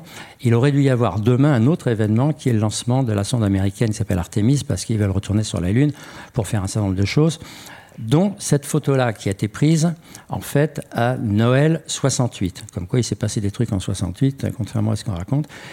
C'était cette photo-là, et on pourrait raconter pourquoi et comment elle a été prise. La NASA a eu très peur que les soviétiques à nouveau soient les premiers pour y aller. Ils ont envoyé les gens qui devaient rester en, en orbite autour de la Terre, ils ont dit ah ben, au moins vous serez les premiers à faire le tour de la Lune. Vous n'allez pas être dessus parce qu'ils n'avaient pas encore le module pour descendre, mais ils ont fait ça. Et c'est vrai que cette, elle est incroyable cette image-là. Mais la plus importante des images qui a été prise par les trois personnes en question, c'est celle-là. C'est la première fois que des gens ont quitté suffisamment la Terre pour voir la Terre ronde. Des gens de ma génération se souviennent que jusqu'à là, il y a des bouquins de cosmogonie où on démontrait que la Terre était ronde. D'ailleurs, il va falloir recommencer parce qu'il y a une partie de l'humanité qui repense à nouveau qu'elle est plate. Mais enfin, euh, en tout cas, on a de bonnes raisons de comprendre que la Terre est ronde, mais n'empêche qu'il a fallu qu'il y ait une première image, c'est celle-là, dans le trajet d'Apollo 8. Euh, c'était la veille, enfin, le 22 décembre 68. Eh bien, ce qui est extraordinaire, c'est de regarder ce que les gens ont dit en voyant cette image. En voyant cette image, ils se sont dit, bah, voyez, la Terre, c'est une planète banale, elle est comme les autres, elle flotte dans l'univers. Il a fallu plusieurs décennies pour que les gens, comme nous tous, j'espère ici, repérons dans cette photo tout ce qui fait que la Terre est justement différente des autres. La Terre n'a rien à voir avec les autres. Mais on avait une tellement mauvaise connaissance de ce que sont les autres mondes planétaires, par l'extrapolation de la Terre aux autres, qu'on ne pouvait que proposer qu'effectivement, ça, ça rentrait dans le paradigme de l'époque, à savoir la Terre est banale. Et la première grande mission qui, en fait, a ébranlé cette affaire-là, c'est une mission lunaire.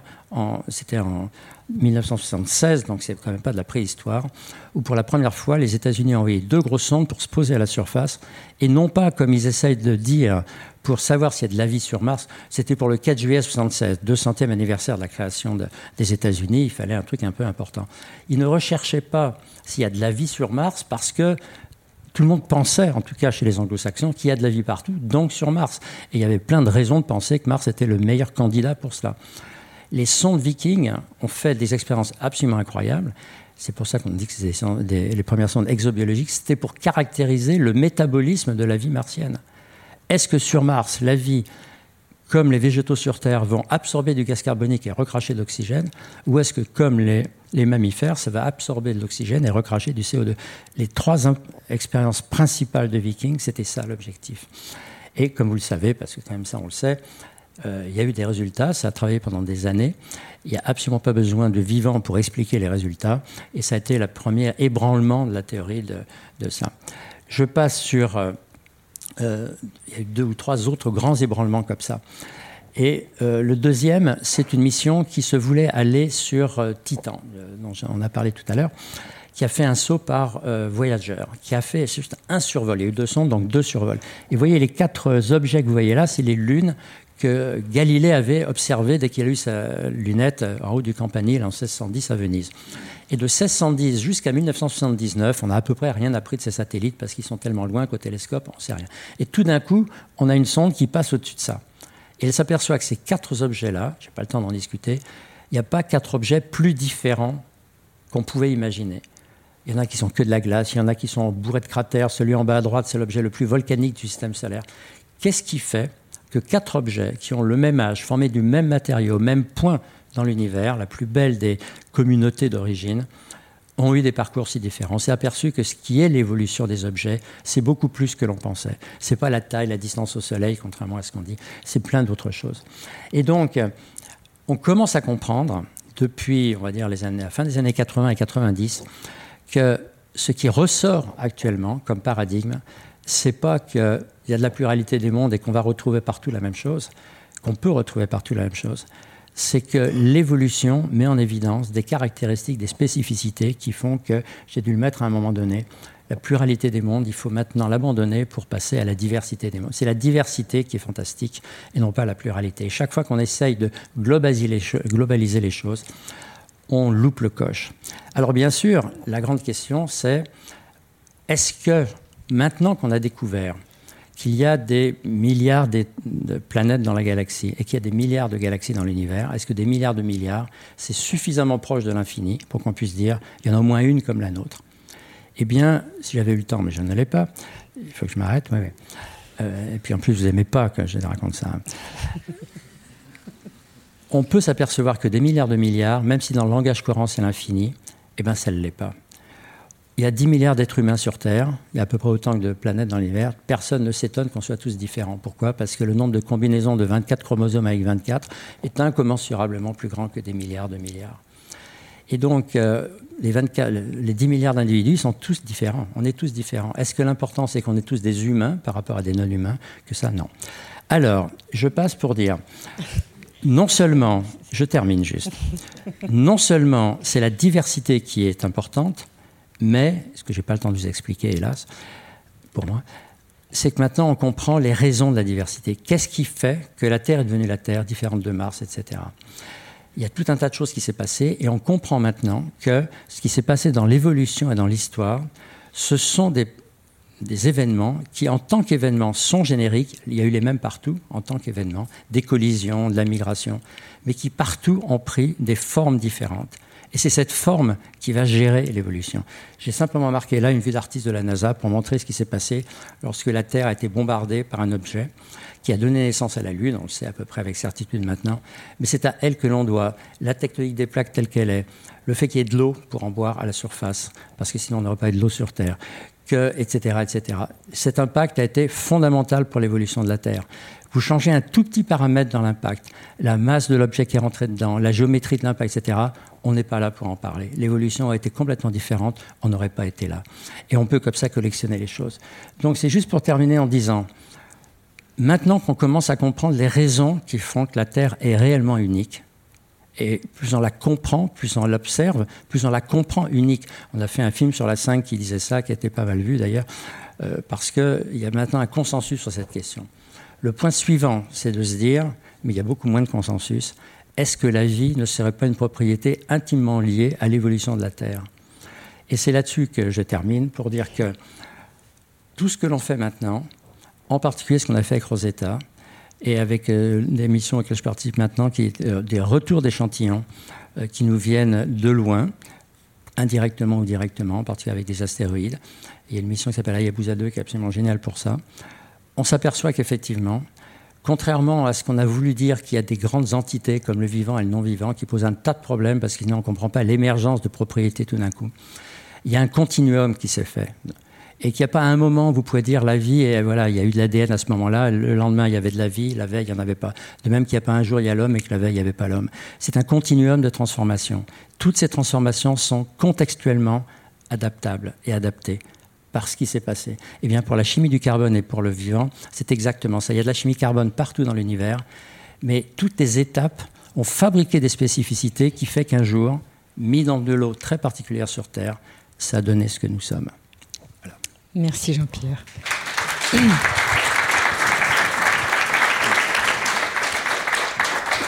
pour compléter, le bolide qui, euh, qui nous a heurté euh, s'appelle Théa. Et en fait, dans ces dernières années, on a observé qu'on pouvait en trouver des, on en trouvait des vestiges dans notre manteau. C'est très étonnant. Euh, Daniel, est-ce que vous réagiriez à cette idée de, de, après, comment dire, on, parlait d'arbres de la vie avant, maintenant on parle de brousse, de, pas de broussailles, mais d'arbustes. Est-ce que c'est la même chose dans les planètes? Est-ce que ça va dans tous les sens dans les formations euh, Et les exoplanètes sont-elles du même euh, Est-ce qu'elles suivent les mêmes différences? Est-ce qu'on trouve la même diversité chez les exoplanètes que ce qu'on trouve dans le système planétaire? Dans les exoplanètes, est-ce qu'elles se ressemblent? Est-ce qu'on a, on a des classes de planètes? Comment ça fonctionne? Oui. Ce qui a été euh, une chose très, très curieuse dans les exoplanètes, d'abord, c'est que, euh, ce a, ça doit tout de suite donner des connaissances sur la formation du système solaire tout à fait étonnantes. C'est que on croyait dans l'ensemble, la plupart des gens pensaient que les planètes qu'on observait dans le système solaire s'étaient formées à cet endroit-là. Et dès la première observation de la première exoplanète, on s'est rendu compte que c'était pas possible et qu'il y avait en plus du système de formation, du processus de formation, il y avait en plus tous des, des, systèmes de, migration des planètes, que certaines planètes en, en éjectaient d'autres, etc. Donc ça, c'était la première découverte. En plus, ensuite, on a trouvé que les planètes étaient très différentes les unes des autres les planètes du système solaire sont toutes, euh, en particulier, une, elles ont une, une, trajectoire qui n'est pas tout à fait circulaire, mais presque circulaire. Or, les exoplanètes ont des trajectoires qui peuvent être circulaires, mais qui sont aussi, pour beaucoup d'entre elles, sont très elliptiques, très allongées. Et alors, évidemment, à ce moment-là, il faudrait étudier qu'est-ce qui se passe pour la vie euh, si on, sort de la zone habitable et qu'on y revient au cours de la trajectoire. Voilà, c'est déjà un, paramètre de plus.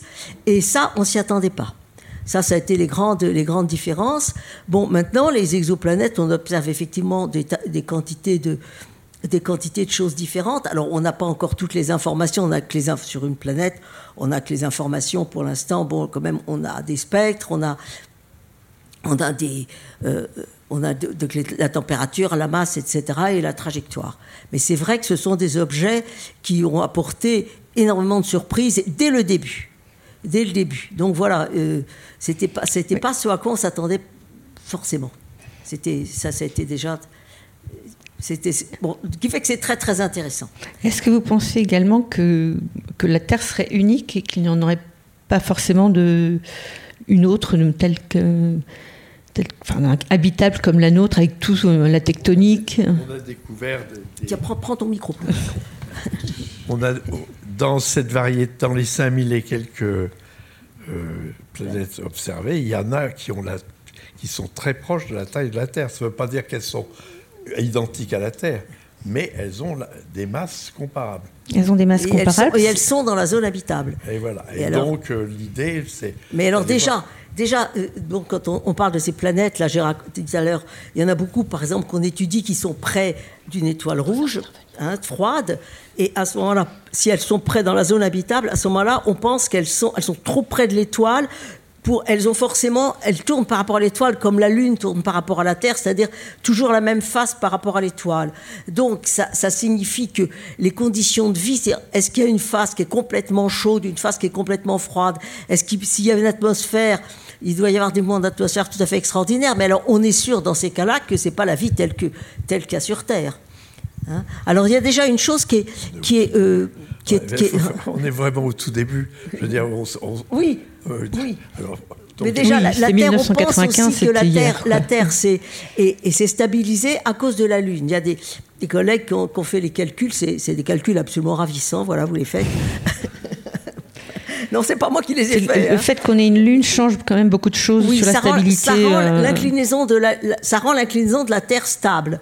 Hein. bon, par exemple, Uranus qui est pour l'instant couché sur, sur, sa trajectoire. Bon, euh, voilà un exemple.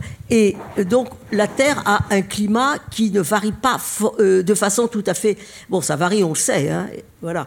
Et, euh, mais du coup, la vie a pu prendre une forme très évoluée parce qu'il y a une certaine stabilité du climat pendant très longtemps.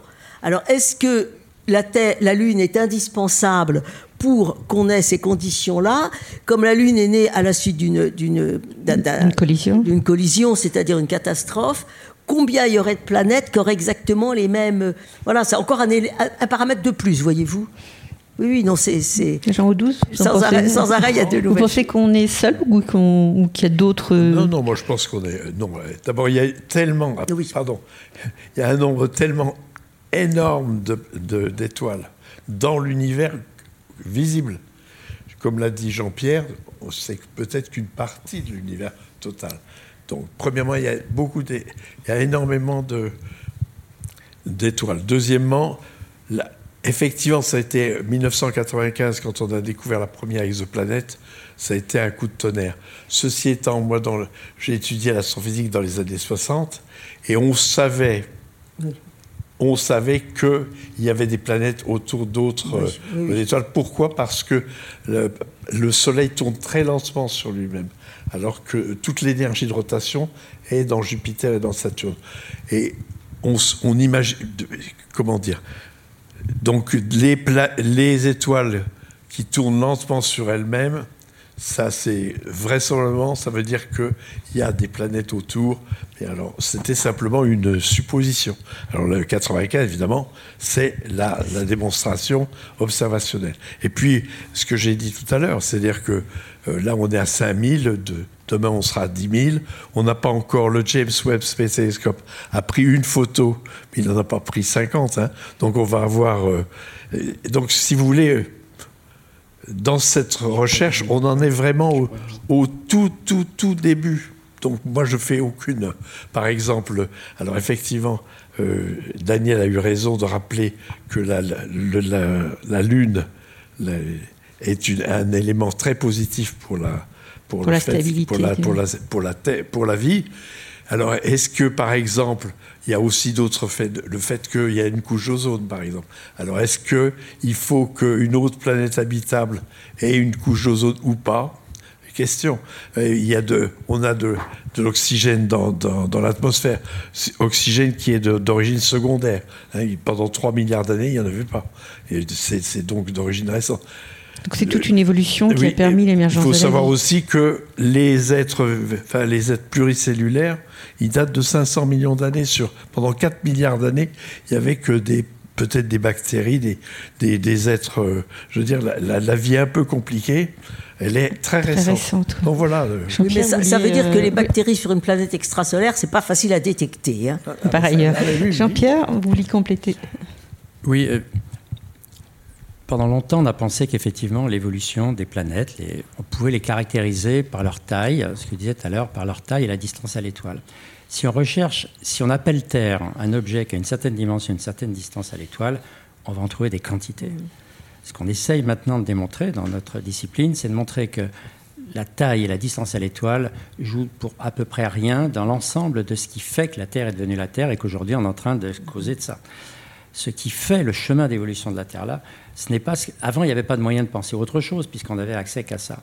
Maintenant qu'on commence à comprendre ce qui a fait que la Terre est devenue la Terre différente des autres qui ont tous quelque chose il n'y a pas de hiérarchie.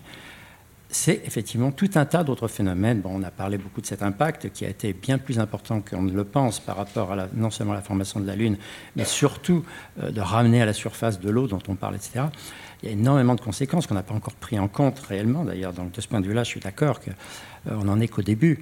Mais plus on va, plus on va dans un sens qui est plutôt l'opposé de cela, c'est-à-dire de penser qu'est-ce qui fait que la Terre est devenue réellement la Terre.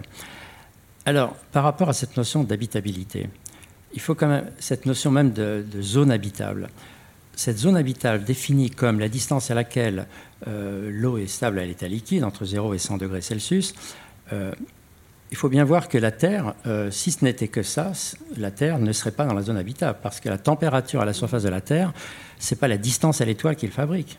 c'est la, la, caractéristique première, c'est la composition de notre atmosphère. C'est l'atmosphère de la Terre par l'effet de serre, maintenant tout le monde sait ce que c'est que l'effet de serre, on en parle pour d'autres raisons, qu'on est en train de modifier beaucoup, qui augmente de 33 degrés, c'est pas rien, la température moyenne. S'il n'y avait pas l'effet de serre, on serait à moins 18 degrés. Il n'y aurait pas de liquide, il n'y aurait pas de, voilà, et il n'y aurait évidemment pas eu d'évolution ni vert ni du vivant.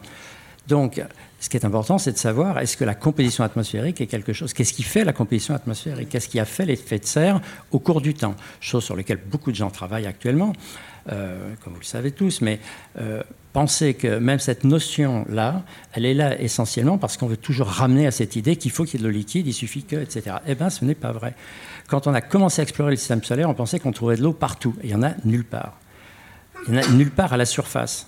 Bien sûr qu'il y en a sous des glaciers, et ça c'est la thermodynamique qui dit si vous avez 3 euh, km de glace en dessous, elle est stable, elle est liquide. Enfin, 3 km en dessous, ça sera difficile de faire apparaître du carbone qui vient de là-haut, etc., etc. Donc tout ça c'est pour dire qu'il faut faire attention à ce réflexe que l'on a d'essayer de, de peupler un concept qu'on aimerait bien voir perdurer, à savoir qu'il y a de la vie partout. Alors maintenant, quand on dit, et c'est le dernier point si je peux quand même, chaque fois qu'on parle de ça, il y a toujours une notion qui revient. Oui, mais la vie pourrait exister sous d'autres formes. On connaît la vie sur Terre, mais la vie pourrait être sous d'autres formes. J'ai écrit un livre là qui, sort cette semaine où je pose cette question-là. Et pour faire ça, j'ai discuté avec des quantités de biologistes, surtout en France, pas qu'en France, sur cette question-là. Qu'est-ce qu'on appelle la vie?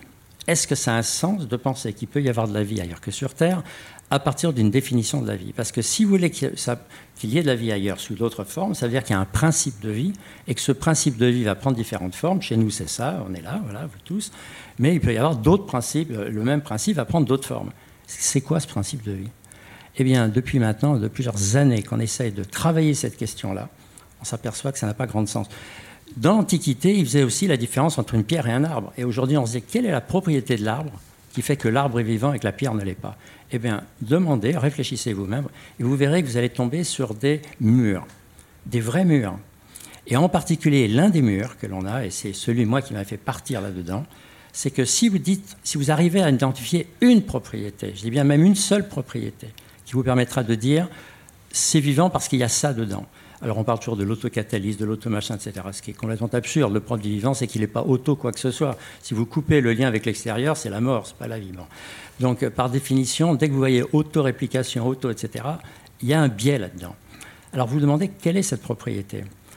Et même si vous l'identifiez, alors il y a la question de savoir comment vous l'avez fait émerger. Comment tout d'un coup, il y a cette propriété qui est venue. De quoi? Du non-vivant? Mais c'est de la c'est de la formation spontanée. Ça, le 19e siècle, Pasteur, il s'est battu contre la, formation spontanée des choses. Comment vous faites naître une propriété d'un non-monde? Ça ne marche pas. Et c'est à ça que je faisais allusion tout à l'heure. Et ce philosophe, François Julien, a écrit de très beaux livres là-dessus parce qu'il a comparé le mode de pensée occidental, comme on dit, qui vient des Grecs, au mode de pensée euh, euh, asiatique, euh, venant de la Chine. Lui, il pense, et il ne parle pas du vivant, mais moi je le mets pour le vivant, qu'effectivement, il y a eu une séquence de transition progressive de la chimie du carbone qui est très très foisonnante partout, mais qui à chaque fois pour telle ou telle raison, va prendre une forme un peu particulière. Le moment particulier où le, où le soleil s'est allumé dans notre système a fait qu'il y a un petit peu de NH2, un peu de PO3, un peu de machin, un peu de chiralité comme ci, qui fait que ça, mis dans de l'eau, mais c'est pas l'eau sur l'eau, c'est pas habitable. Mettez un poisson dans un aquarium, il n'y a que de l'eau, il crève. C'est tout ce qu'il y a dans l'eau qui est habitable. Qu'est-ce qu'il y avait dans l'eau des océans primitifs de la Terre? Eh ben, c'est ça qu'on essaie de savoir maintenant. Quels cations, quelles enzymes, quels, euh, etc. Eh bien, c'est cet ensemble-là qui va faire que le vivant, il existe. Mais quand vous essayez de regarder maintenant toutes les conditions qu'il faut pour former des, ribosomes, pour former les protéines qui vont bien, etc., la complexité de ces choses-là font dire que ça n'a pas de sens de penser qu'il y a un autre système, même dans des milliards de milliards. C'est ce que je disais à propos du nombre d'êtres humains sur Terre qui vont avoir la possibilité d'avoir cette série d'événements dans le bon ordre à un moment donné. Merci. Je continuerai bien le débat et en fait, je voudrais vous laisser euh, le temps de poser quelques questions. Donc, on va en arrêter là. J'avais plein de questions autres. euh, Geneviève. Donc, est-ce que quelqu'un veut poser une première question Ou alors, s'il n'y a personne, je continue mes questions. Ah.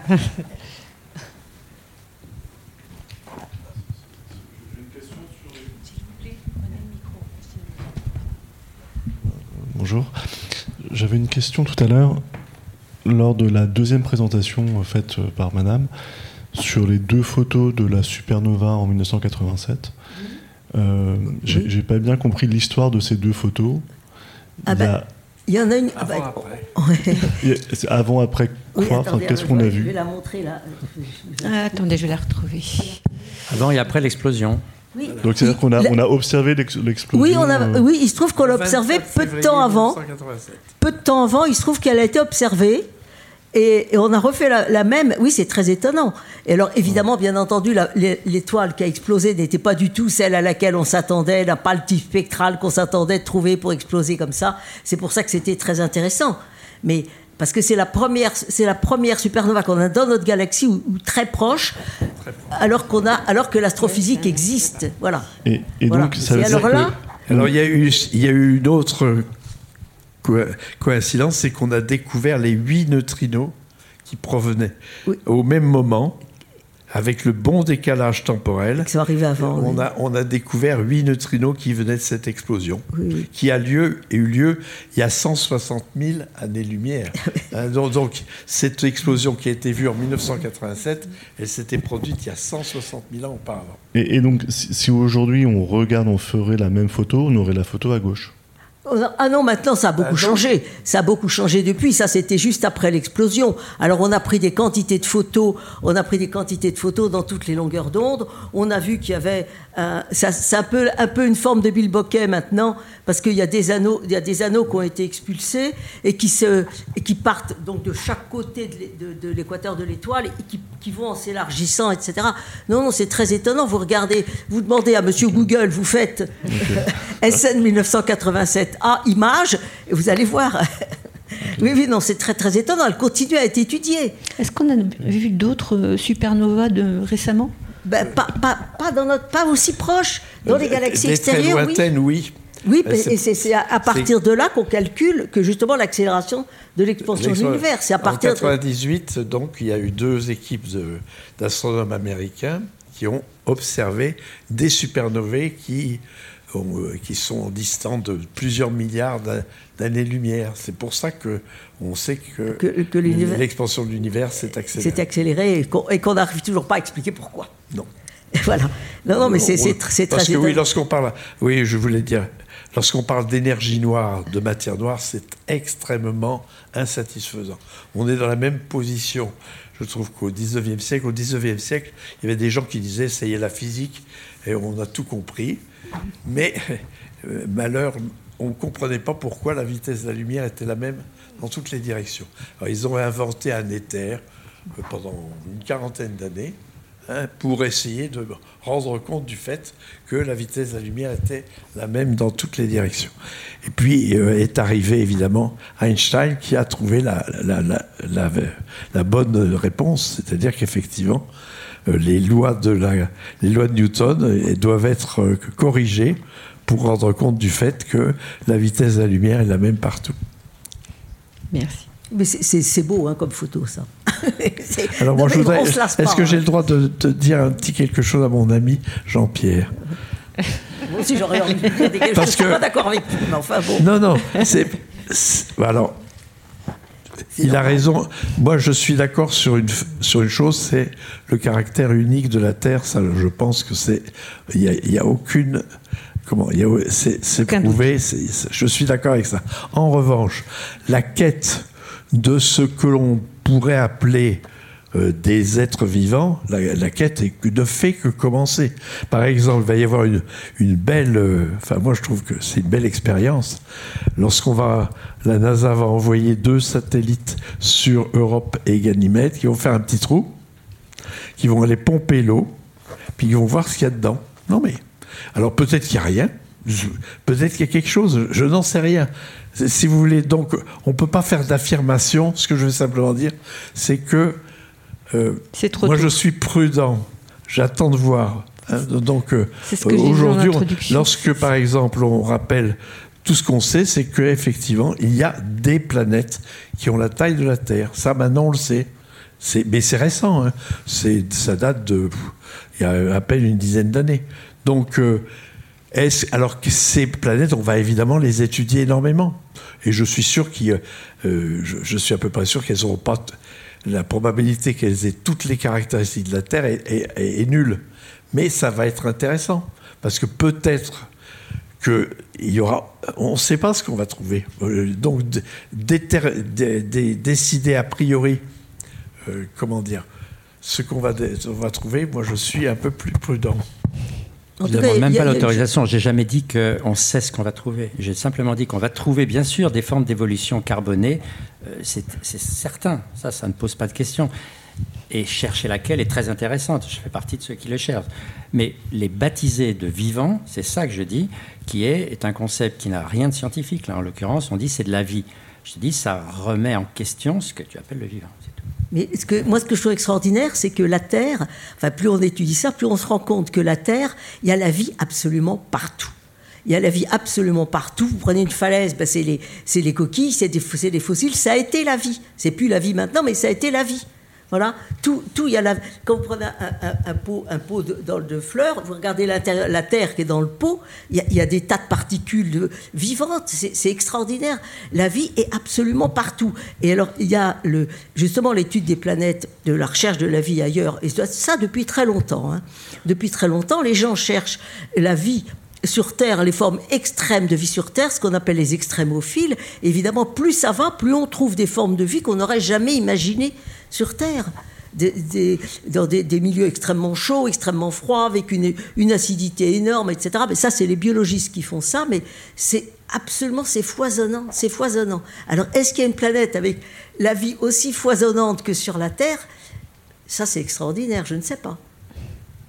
Mais, mais ça, c'est éblouissant.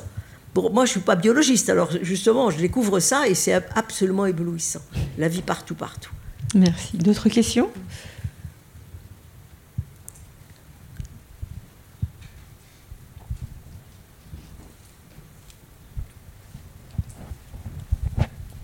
Vous dites que l'univers a un âge de 13 milliards 700 millions d'années. Ma question, c'était de savoir qu'est-ce qu'il y avait avant la naissance de l'univers. Quelle est l'information Ça, c'est la question. Alors, on peut, euh, comment dire, on a, si, si on n'est pas scientifique, on a le droit de, faire des, des suppositions. Par exemple, il y a une supposition que beaucoup d'astrophysiciens aiment faire, c'est on est dans un univers, mais il y a peut-être une infinité d'univers autres que les nôtres. Alors il y a ce qu'on appelle des, murs. Jean-Pierre y a fait allusion.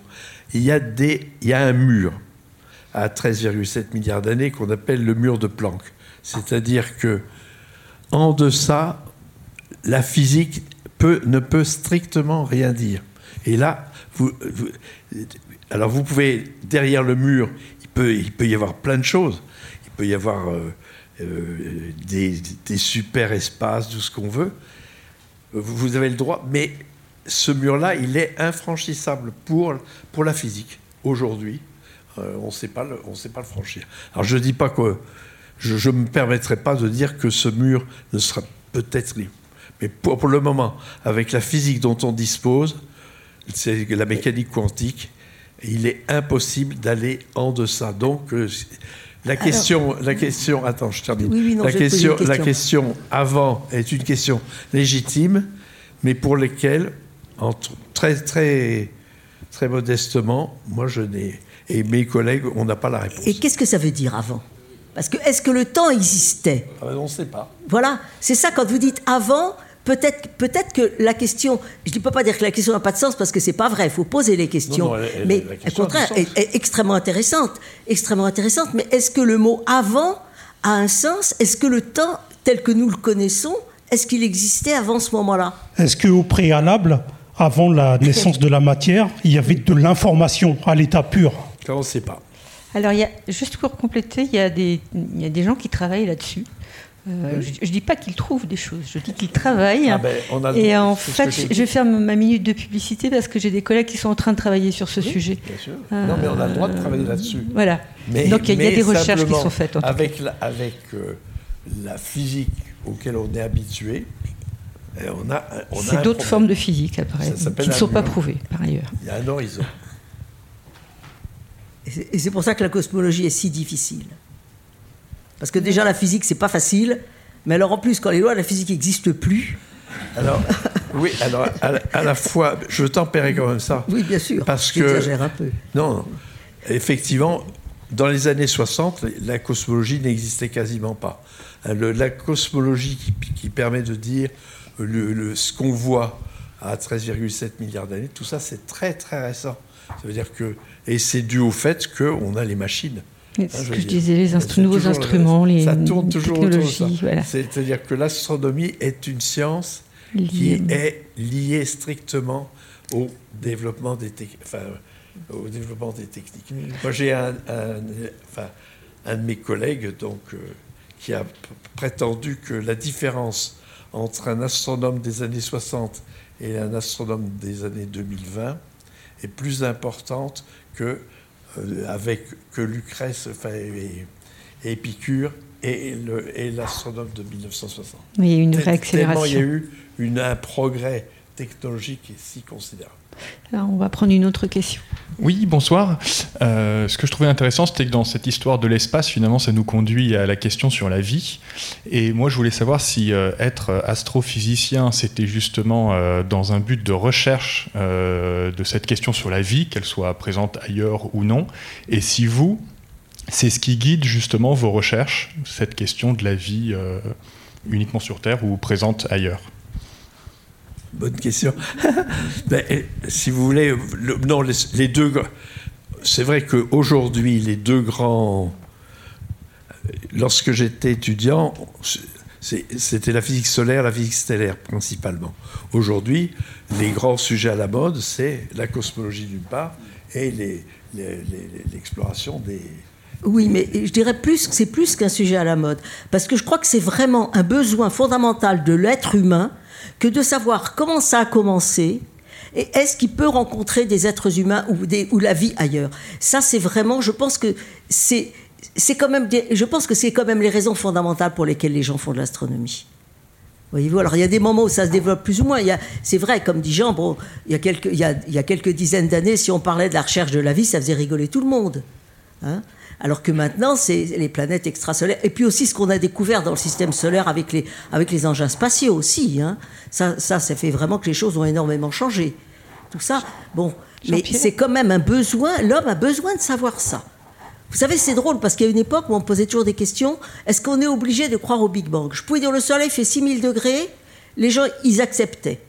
Le Big Bang, et puis ils portaient le mot croire comme si c'était une croyance, alors que c'est une connaissance c'est quand même un besoin de l'homme de savoir comment ça a commencé et, à quoi ressemble l'univers dans lequel on a été jeté. Jean-Pierre?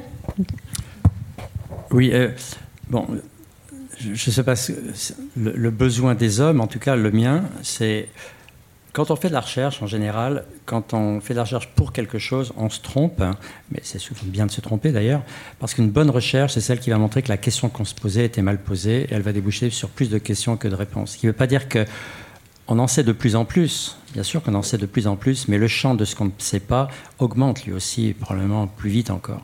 Donc il faut qu'on s'habitue à vivre avec plus de questions que de réponses. Est-ce que la recherche de la vie en tant que telle est mobilisatrice? Je vais prendre un exemple pour montrer que très souvent, euh, les résultats importants sont des résultats dérivés d'autres choses euh, qui n'étaient pas un objectif. J'ai fait allusion tout à l'heure, j'ai terminé je crois là-dessus, sur la, la mission Rosetta avec Philae qui s'est posée. On aurait pu montrer une image, d'ailleurs, que j'ai oublié de montrer, mais c'est pas très grave. Cette image de Philae qui montre le noyau de la comète de Halley. Euh, quand on a conçu cette chose-là, on l'a conçue dans les années 90, on n'avait aucune idée de ce que j'ai dit aujourd'hui sur euh, la pluralité des mondes, etc. Il y avait de la vie partout, il y avait de l'eau partout, il y avait, etc. C'est après que l'exploration du système solaire a montré que les questions étaient différentes. D'ailleurs, une bonne recherche dans l'espace, c'est une recherche qui va répondre à des questions qui n'étaient même pas forcément posées au moment où on a conçu les instruments pour ça. Donc, quand on a fait cette, euh, cette mission Rosetta, on ne savait pas ce qu'allait être le noyau de la comète. On pensait qu'une comète, il y avait de la glace dedans. La preuve, c'est quand ça passe près du Soleil, ça fait les queues de comète que tout le monde connaît, etc. On arrive sur cette comète, on s'aperçoit qu'il n'y a quasiment pas de flotte dedans, qu'une comète, c'est 10 à 15 de glace. Tout le reste qu'on voit sur cette image, vous allez voir tout de suite si on arrive à la montrer. Euh, mais bon, sinon, c'est pas très grave. Euh, une comète, c'est pour l'essentiel du matériau de la matière organique. C'est de la matière carbonée, c'est des grains, et des grains qui peuvent faire jusqu'à plusieurs millimètres, des macromolécules organiques.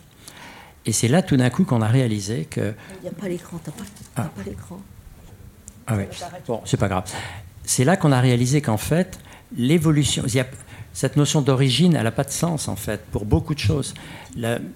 L'origine de la vie en tant que telle, c'est-à-dire de savoir s'il y a un process qui, à un moment donné, a créé quelque chose qui n'existait pas avant, c'est depuis la mission Rosetta, c'est la suivante que je voulais, en fait. Si je peux avoir juste la suivante. Voilà. Ça, c'est la photo la plus proche qu'on a faite du plus vieil objet du système solaire qu'on n'a jamais pu mesurer. On était posé à côté, d'ailleurs vous voyez le pied à gauche de Philae. Eh bien tout ce que vous voyez là, qui a été très travaillé au niveau de l'image parce que c'était noir, plus noir que du charbon, euh, c'est 98% d'absorption ce n'est que de la matière organique. Et tout d'un coup, on a réalisé que cette matière organique-là, ce n'est pas la matière organique qu'on trouve partout, avec bien sûr du carbone, de l'oxygène, etc. Mais il y a des groupements spécifiques qui font que quand certains bouts de ce machin-là sont tombés, comme on l'a dit, il y a 4,5 milliards d'années dans les centres terrestres, ils ont joué un rôle fondamental pour la suite de l'évolution, en faisant des membranes, des trucs et des machins. Ce qu'on n'imaginait même pas avant. C'est-à-dire que c'est effectivement, euh, quand on a fait Rosetta, c'est pas pour savoir s'il y a de la vie sur Terre et comment, parce qu'on se doutait bien qu'il y avait peut-être un rôle, mais on pensait vraiment que c'était partout pareil. Et tout d'un coup, on comprend la spécificité du chemin d'évolution vers la Terre. Donc pour répondre à ça, euh, dans ma propre, expérience, où j'ai fait pas mal de trucs sur d'autres planètes, sur Mars, etc., c'était pas avec un objectif de savoir s'il y a de la vie là-haut, parce qu'assez rapidement, ça n'avait pas de sens pour nous. Non, c'était de comprendre qu'est-ce qui fait l'évolution, qu'est-ce qui fait qu'effectivement, il y a des chemins d'évolution différents, qu'est-ce qui, à un moment donné, va être la bonne bifurcation pour arriver ici plutôt que là, et quelle est aussi la probabilité que ce genre de bifurcation se trouve ailleurs. Donc, de fait, progressivement, je suis arrivé en ce qui me concerne, au stade où je mets en question même cette notion de principe de vie avec une origine au vivant, exactement comme je vous l'ai dit tout à l'heure par une incise, de même que maintenant on ne parle plus de l'origine de l'homme, je pense que cette notion d'origine de la vie est peut-être aussi l'origine de l'univers. Dès qu'il y a le mot origine, il y a quelque chose de, biaisé dedans. Parce qu'on a l'habitude que sur une échelle, si vous dites que mesurer 1m50, c'est-à-dire qu'il y a un 0 et 1m50, mais le 0, il n'a pas vraiment grand sens dès qu'on regarde réellement ce qui fait sur zéro. Tout dépend de l'échelle que l'on regarde, etc. Et c'est vrai pour le temps comme pour l'espace. Donc la notion d'origine est un peu biaisée, et c'est pour ça que l'origine de la vie n'est pas pour moi le but. On va peut-être prendre une dernière question, parce que là on arrive. Euh, tu voulais. Euh, Comment? Tu voulais répondre, c'est ça? Euh, La question était pourquoi on fait pourquoi on fait ce métier, c'est ça? Notamment. Ben, parce que je crois que, en fait, on le fait, vous tous, autant que vous, on le fait parce qu'on a envie de comprendre. Je crois que, alors, euh, on sait qu'on va se tromper, mais de temps en temps, on, découvre un petit truc. Bon, ben, moi, ça a été. J'ai 60 ans de, de carrière, donc j'ai vu des découvertes de petits trucs. Bon. Mais je suis d'accord avec euh, Jean-Pierre, à savoir que euh, il y a des concepts effectivement qui sont plus compliqués que la découverte de petits trucs. Mais les, questions qu'on se pose sont des questions fondamentales. L'origine de euh, pourquoi, pourquoi y a, on s'intéresse à notre histoire. Si on regarde un peu plus loin, on, cherche à savoir pourquoi. Par exemple, on vous a, Daniel vous a dit, et c'est vrai, que nous sommes des poussières d'étoiles. Je veux dire, ça, ce serait intéressant de, que, si on, il y a là, c'est un résumé de l'histoire de l'univers, parce que l'hydrogène est, primordial, l'oxygène s'est formé bien longtemps après. Et donc là, euh, l'eau, c'est un composé à la fois de primordial et évolutif, et, tout à l'avenant. Et donc, euh, bon, ben voilà, notre métier, c'est d'utiliser euh, les progrès fabuleux de la technologie pour essayer de comprendre un, petit peu mieux. Mais là où Jean-Pierre a raison, l'océan de l'ignorance augmente plus vite que l'océan du savoir. On va prendre une dernière question. Euh, il faudra avoir des réponses courtes. Bonjour. Euh, vous êtes à peu près tous prononcés sur le paradoxe de Fermi notamment. Le paradoxe de Fermi, c'est euh, le fait qu'on n'ait pas reçu forcément de visite. Oui, mettre le micro plus près de vous chez vous. Ouais, le, paradoxe de Fermi, donc vous êtes oui. à peu près tous prononcés dessus. Est-ce que pour vous, ça voudrait dire qu'une civilisation ou juste un être vivant ne pourrait pas dépasser le niveau 2 de colonisation des planètes? Je ne sais pas, c'est très. C'est vrai que c'est une question. Bon, on peut c'est vrai qu'on peut réfléchir à ça. Euh, je ne sais pas, j'ai pas, j'ai pas, j'ai pas vraiment la réponse à ça. Le paradoxe de Fermi, il y a beaucoup de gens qui travaillent là-dessus, mm-hmm. et euh, bon, on peut. Mais c'est sûr que les réponses qu'on a actuellement, ça se passera autrement. C'est sûr que bon, on, essaye d'avoir une approche du, de, de, la chose. Quoi. Pourquoi, pourquoi on ne les voit pas? Bon, il y a 36 réponses. Il y a des bouquins épatants qui sont faits là-dessus avec 70 réponses. la première édition, il y en avait 50. Dans la deuxième édition, il y en a 75. Le fait de la réponse, c'est qu'on ne sait pas. Oui, la réponse, voilà, absolument. Mais on peut, beaucoup, on peut beaucoup en parler, mais ça fait que gratigner le sujet, vous savez. Juste, ce qu'il faut bien. Enfin, étant donné le nombre d'étoiles, le nombre de planètes, etc., la probabilité qu'il y ait autre chose, mais qu'on peut appeler vivant, est, très forte. Le seul problème, est peut-être des gens, je dis des gens, je ne sais pas moi, qui ont envie de communiquer, de, comme nous on a envie. Il y a des, il y a des radioastronomes qui envoient des messages euh, et qui ont envie de communiquer. Mais il y a une petite difficulté dans l'exercice, c'est que ces gens-là sont certainement à des distances faramineuse. Or, on ne peut communiquer qu'à la vitesse de la lumière. C'est-à-dire que, par exemple, les premières étoiles, hein, eh bien, la, lumière, du Soleil, elle met 8 minutes à nous parvenir. La lumière de la première étoile, 4 années et demie, etc. Ça veut dire que, alors, supposons qu'une civilisation intelligente, même, ce, ce serait fabuleux, soit à 1000 ou 10 000 années-lumière. Hein, on fait coucou, ça prend 1000 ans. Coucou. Donc, impossible de communiquer avec eux. et, aussi autre chose, c'est que euh, est-ce que c'est c'est une question que les gens posent au début, va faire des choses. Et puis après ça, il y a toujours quelqu'un qui lève le doigt en disant attention, ça peut être dangereux. Non, mais c'est vrai, hein, il y a toujours ça au début. On fait, c'est très enthousiaste, on va faire des trucs, on va communiquer, etc. Et puis après ça, toute réflexion faite, c'est peut-être pas la bonne idée. Non, il y a toujours, il y a toujours le double aspect. Et ça commence toujours par chouette, on va faire quelque chose, et après ça, oh là là. Attention, attention. Jean-Pierre voulait rajouter quelque chose. oui, mais je ne vais pas répondre à cette question parce que j'ai une autre réponse au paradoxe de Fermi. Je crois que vous l'avez compris. Il date de 1950 et il y a un moment où on pensait qu'effectivement, il y a une, une, flèche de l'évolution, que la vie, etc., et les hommes et les civilisations, que ça grossit comme ça nécessairement. Je pense que c'est ça qui est biaisé là-dedans. Mais bon. Euh, je voulais simplement dire, avant qu'on conclue, qu'il va se passer cette nuit quelque chose d'intéressant. Vous avez dû en entendre parler pour ceux qui regardent un peu les informations là-dessus. Euh, la mission dont Sylvie a parlé tout à l'heure, DART, là, qui va donc euh, essayer de tester pour la première fois le moyen de défléchir un astéroïde de sa trajectoire, va avoir lieu cette nuit. Euh, il n'y a aucune raison que ça se passe 14. Pardon minuit, minuit 14. Non, 1h14. Parce que ah, il y a un décalage. Ben oui, il y a encore de 2 heures de décalage. Ah. C'est à 11h14 UTC, donc euh, c'est à 1h15. Donc, euh, et ça sera visible, enfin l'information sera donnée, parce que la NASA sait très bien faire ça, en temps réel. Donc vous pourrez, c'est l'heure où on recevra, c'est tout près, donc vous recevrez l'information. Donc ceux qui veulent se réveiller à 1h15 cette nuit, vous saurez si la sonde DART est rentrée dans le petit Diformos, qui est le petit euh, satellite qui tourne autour d'un autre. Et l'idée, c'est qu'en lui donnant une certaine quantité de mouvement, il va modifier sa trajectoire, qui fait que sa période en fait, de rotation autour du gros sur lequel tourne va changer un petit peu. On a une telle résolution qu'actuellement, il tourne en 12 heures, et on pense qu'il tournera dans quelque chose comme une minute, plus vite ou moins vite. Et on pense être capable de détecter une minute sur 12 heures de temps de révolution de la planète. Donc c'est après il y aura plein d'autres choses, on n'a pas le temps d'en parler, mais ça sera un moment historique cette nuit, une heure et quart du matin. Pour les insomniaques. Merci Jean-Pierre, merci Daniel, merci Jean.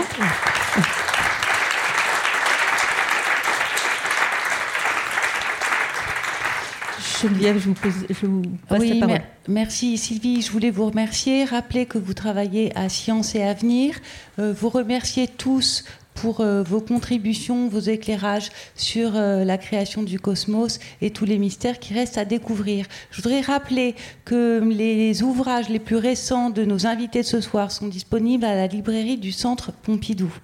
Je voudrais rappeler aussi que euh, mes collègues bibliothécaires ont constitué une bibliographie qui est accessible en ligne et sur papier, mais il n'y en a plus pour ce soir. Et je voudrais vous signaler que la prochaine rencontre autour de l'espace concernera la stratégie et la sécurité spatiale. Elle aura lieu ici le 24 octobre à 19h, donc en petite salle. Je vous remercie pour votre attention. Bonne soirée. Bonsoir.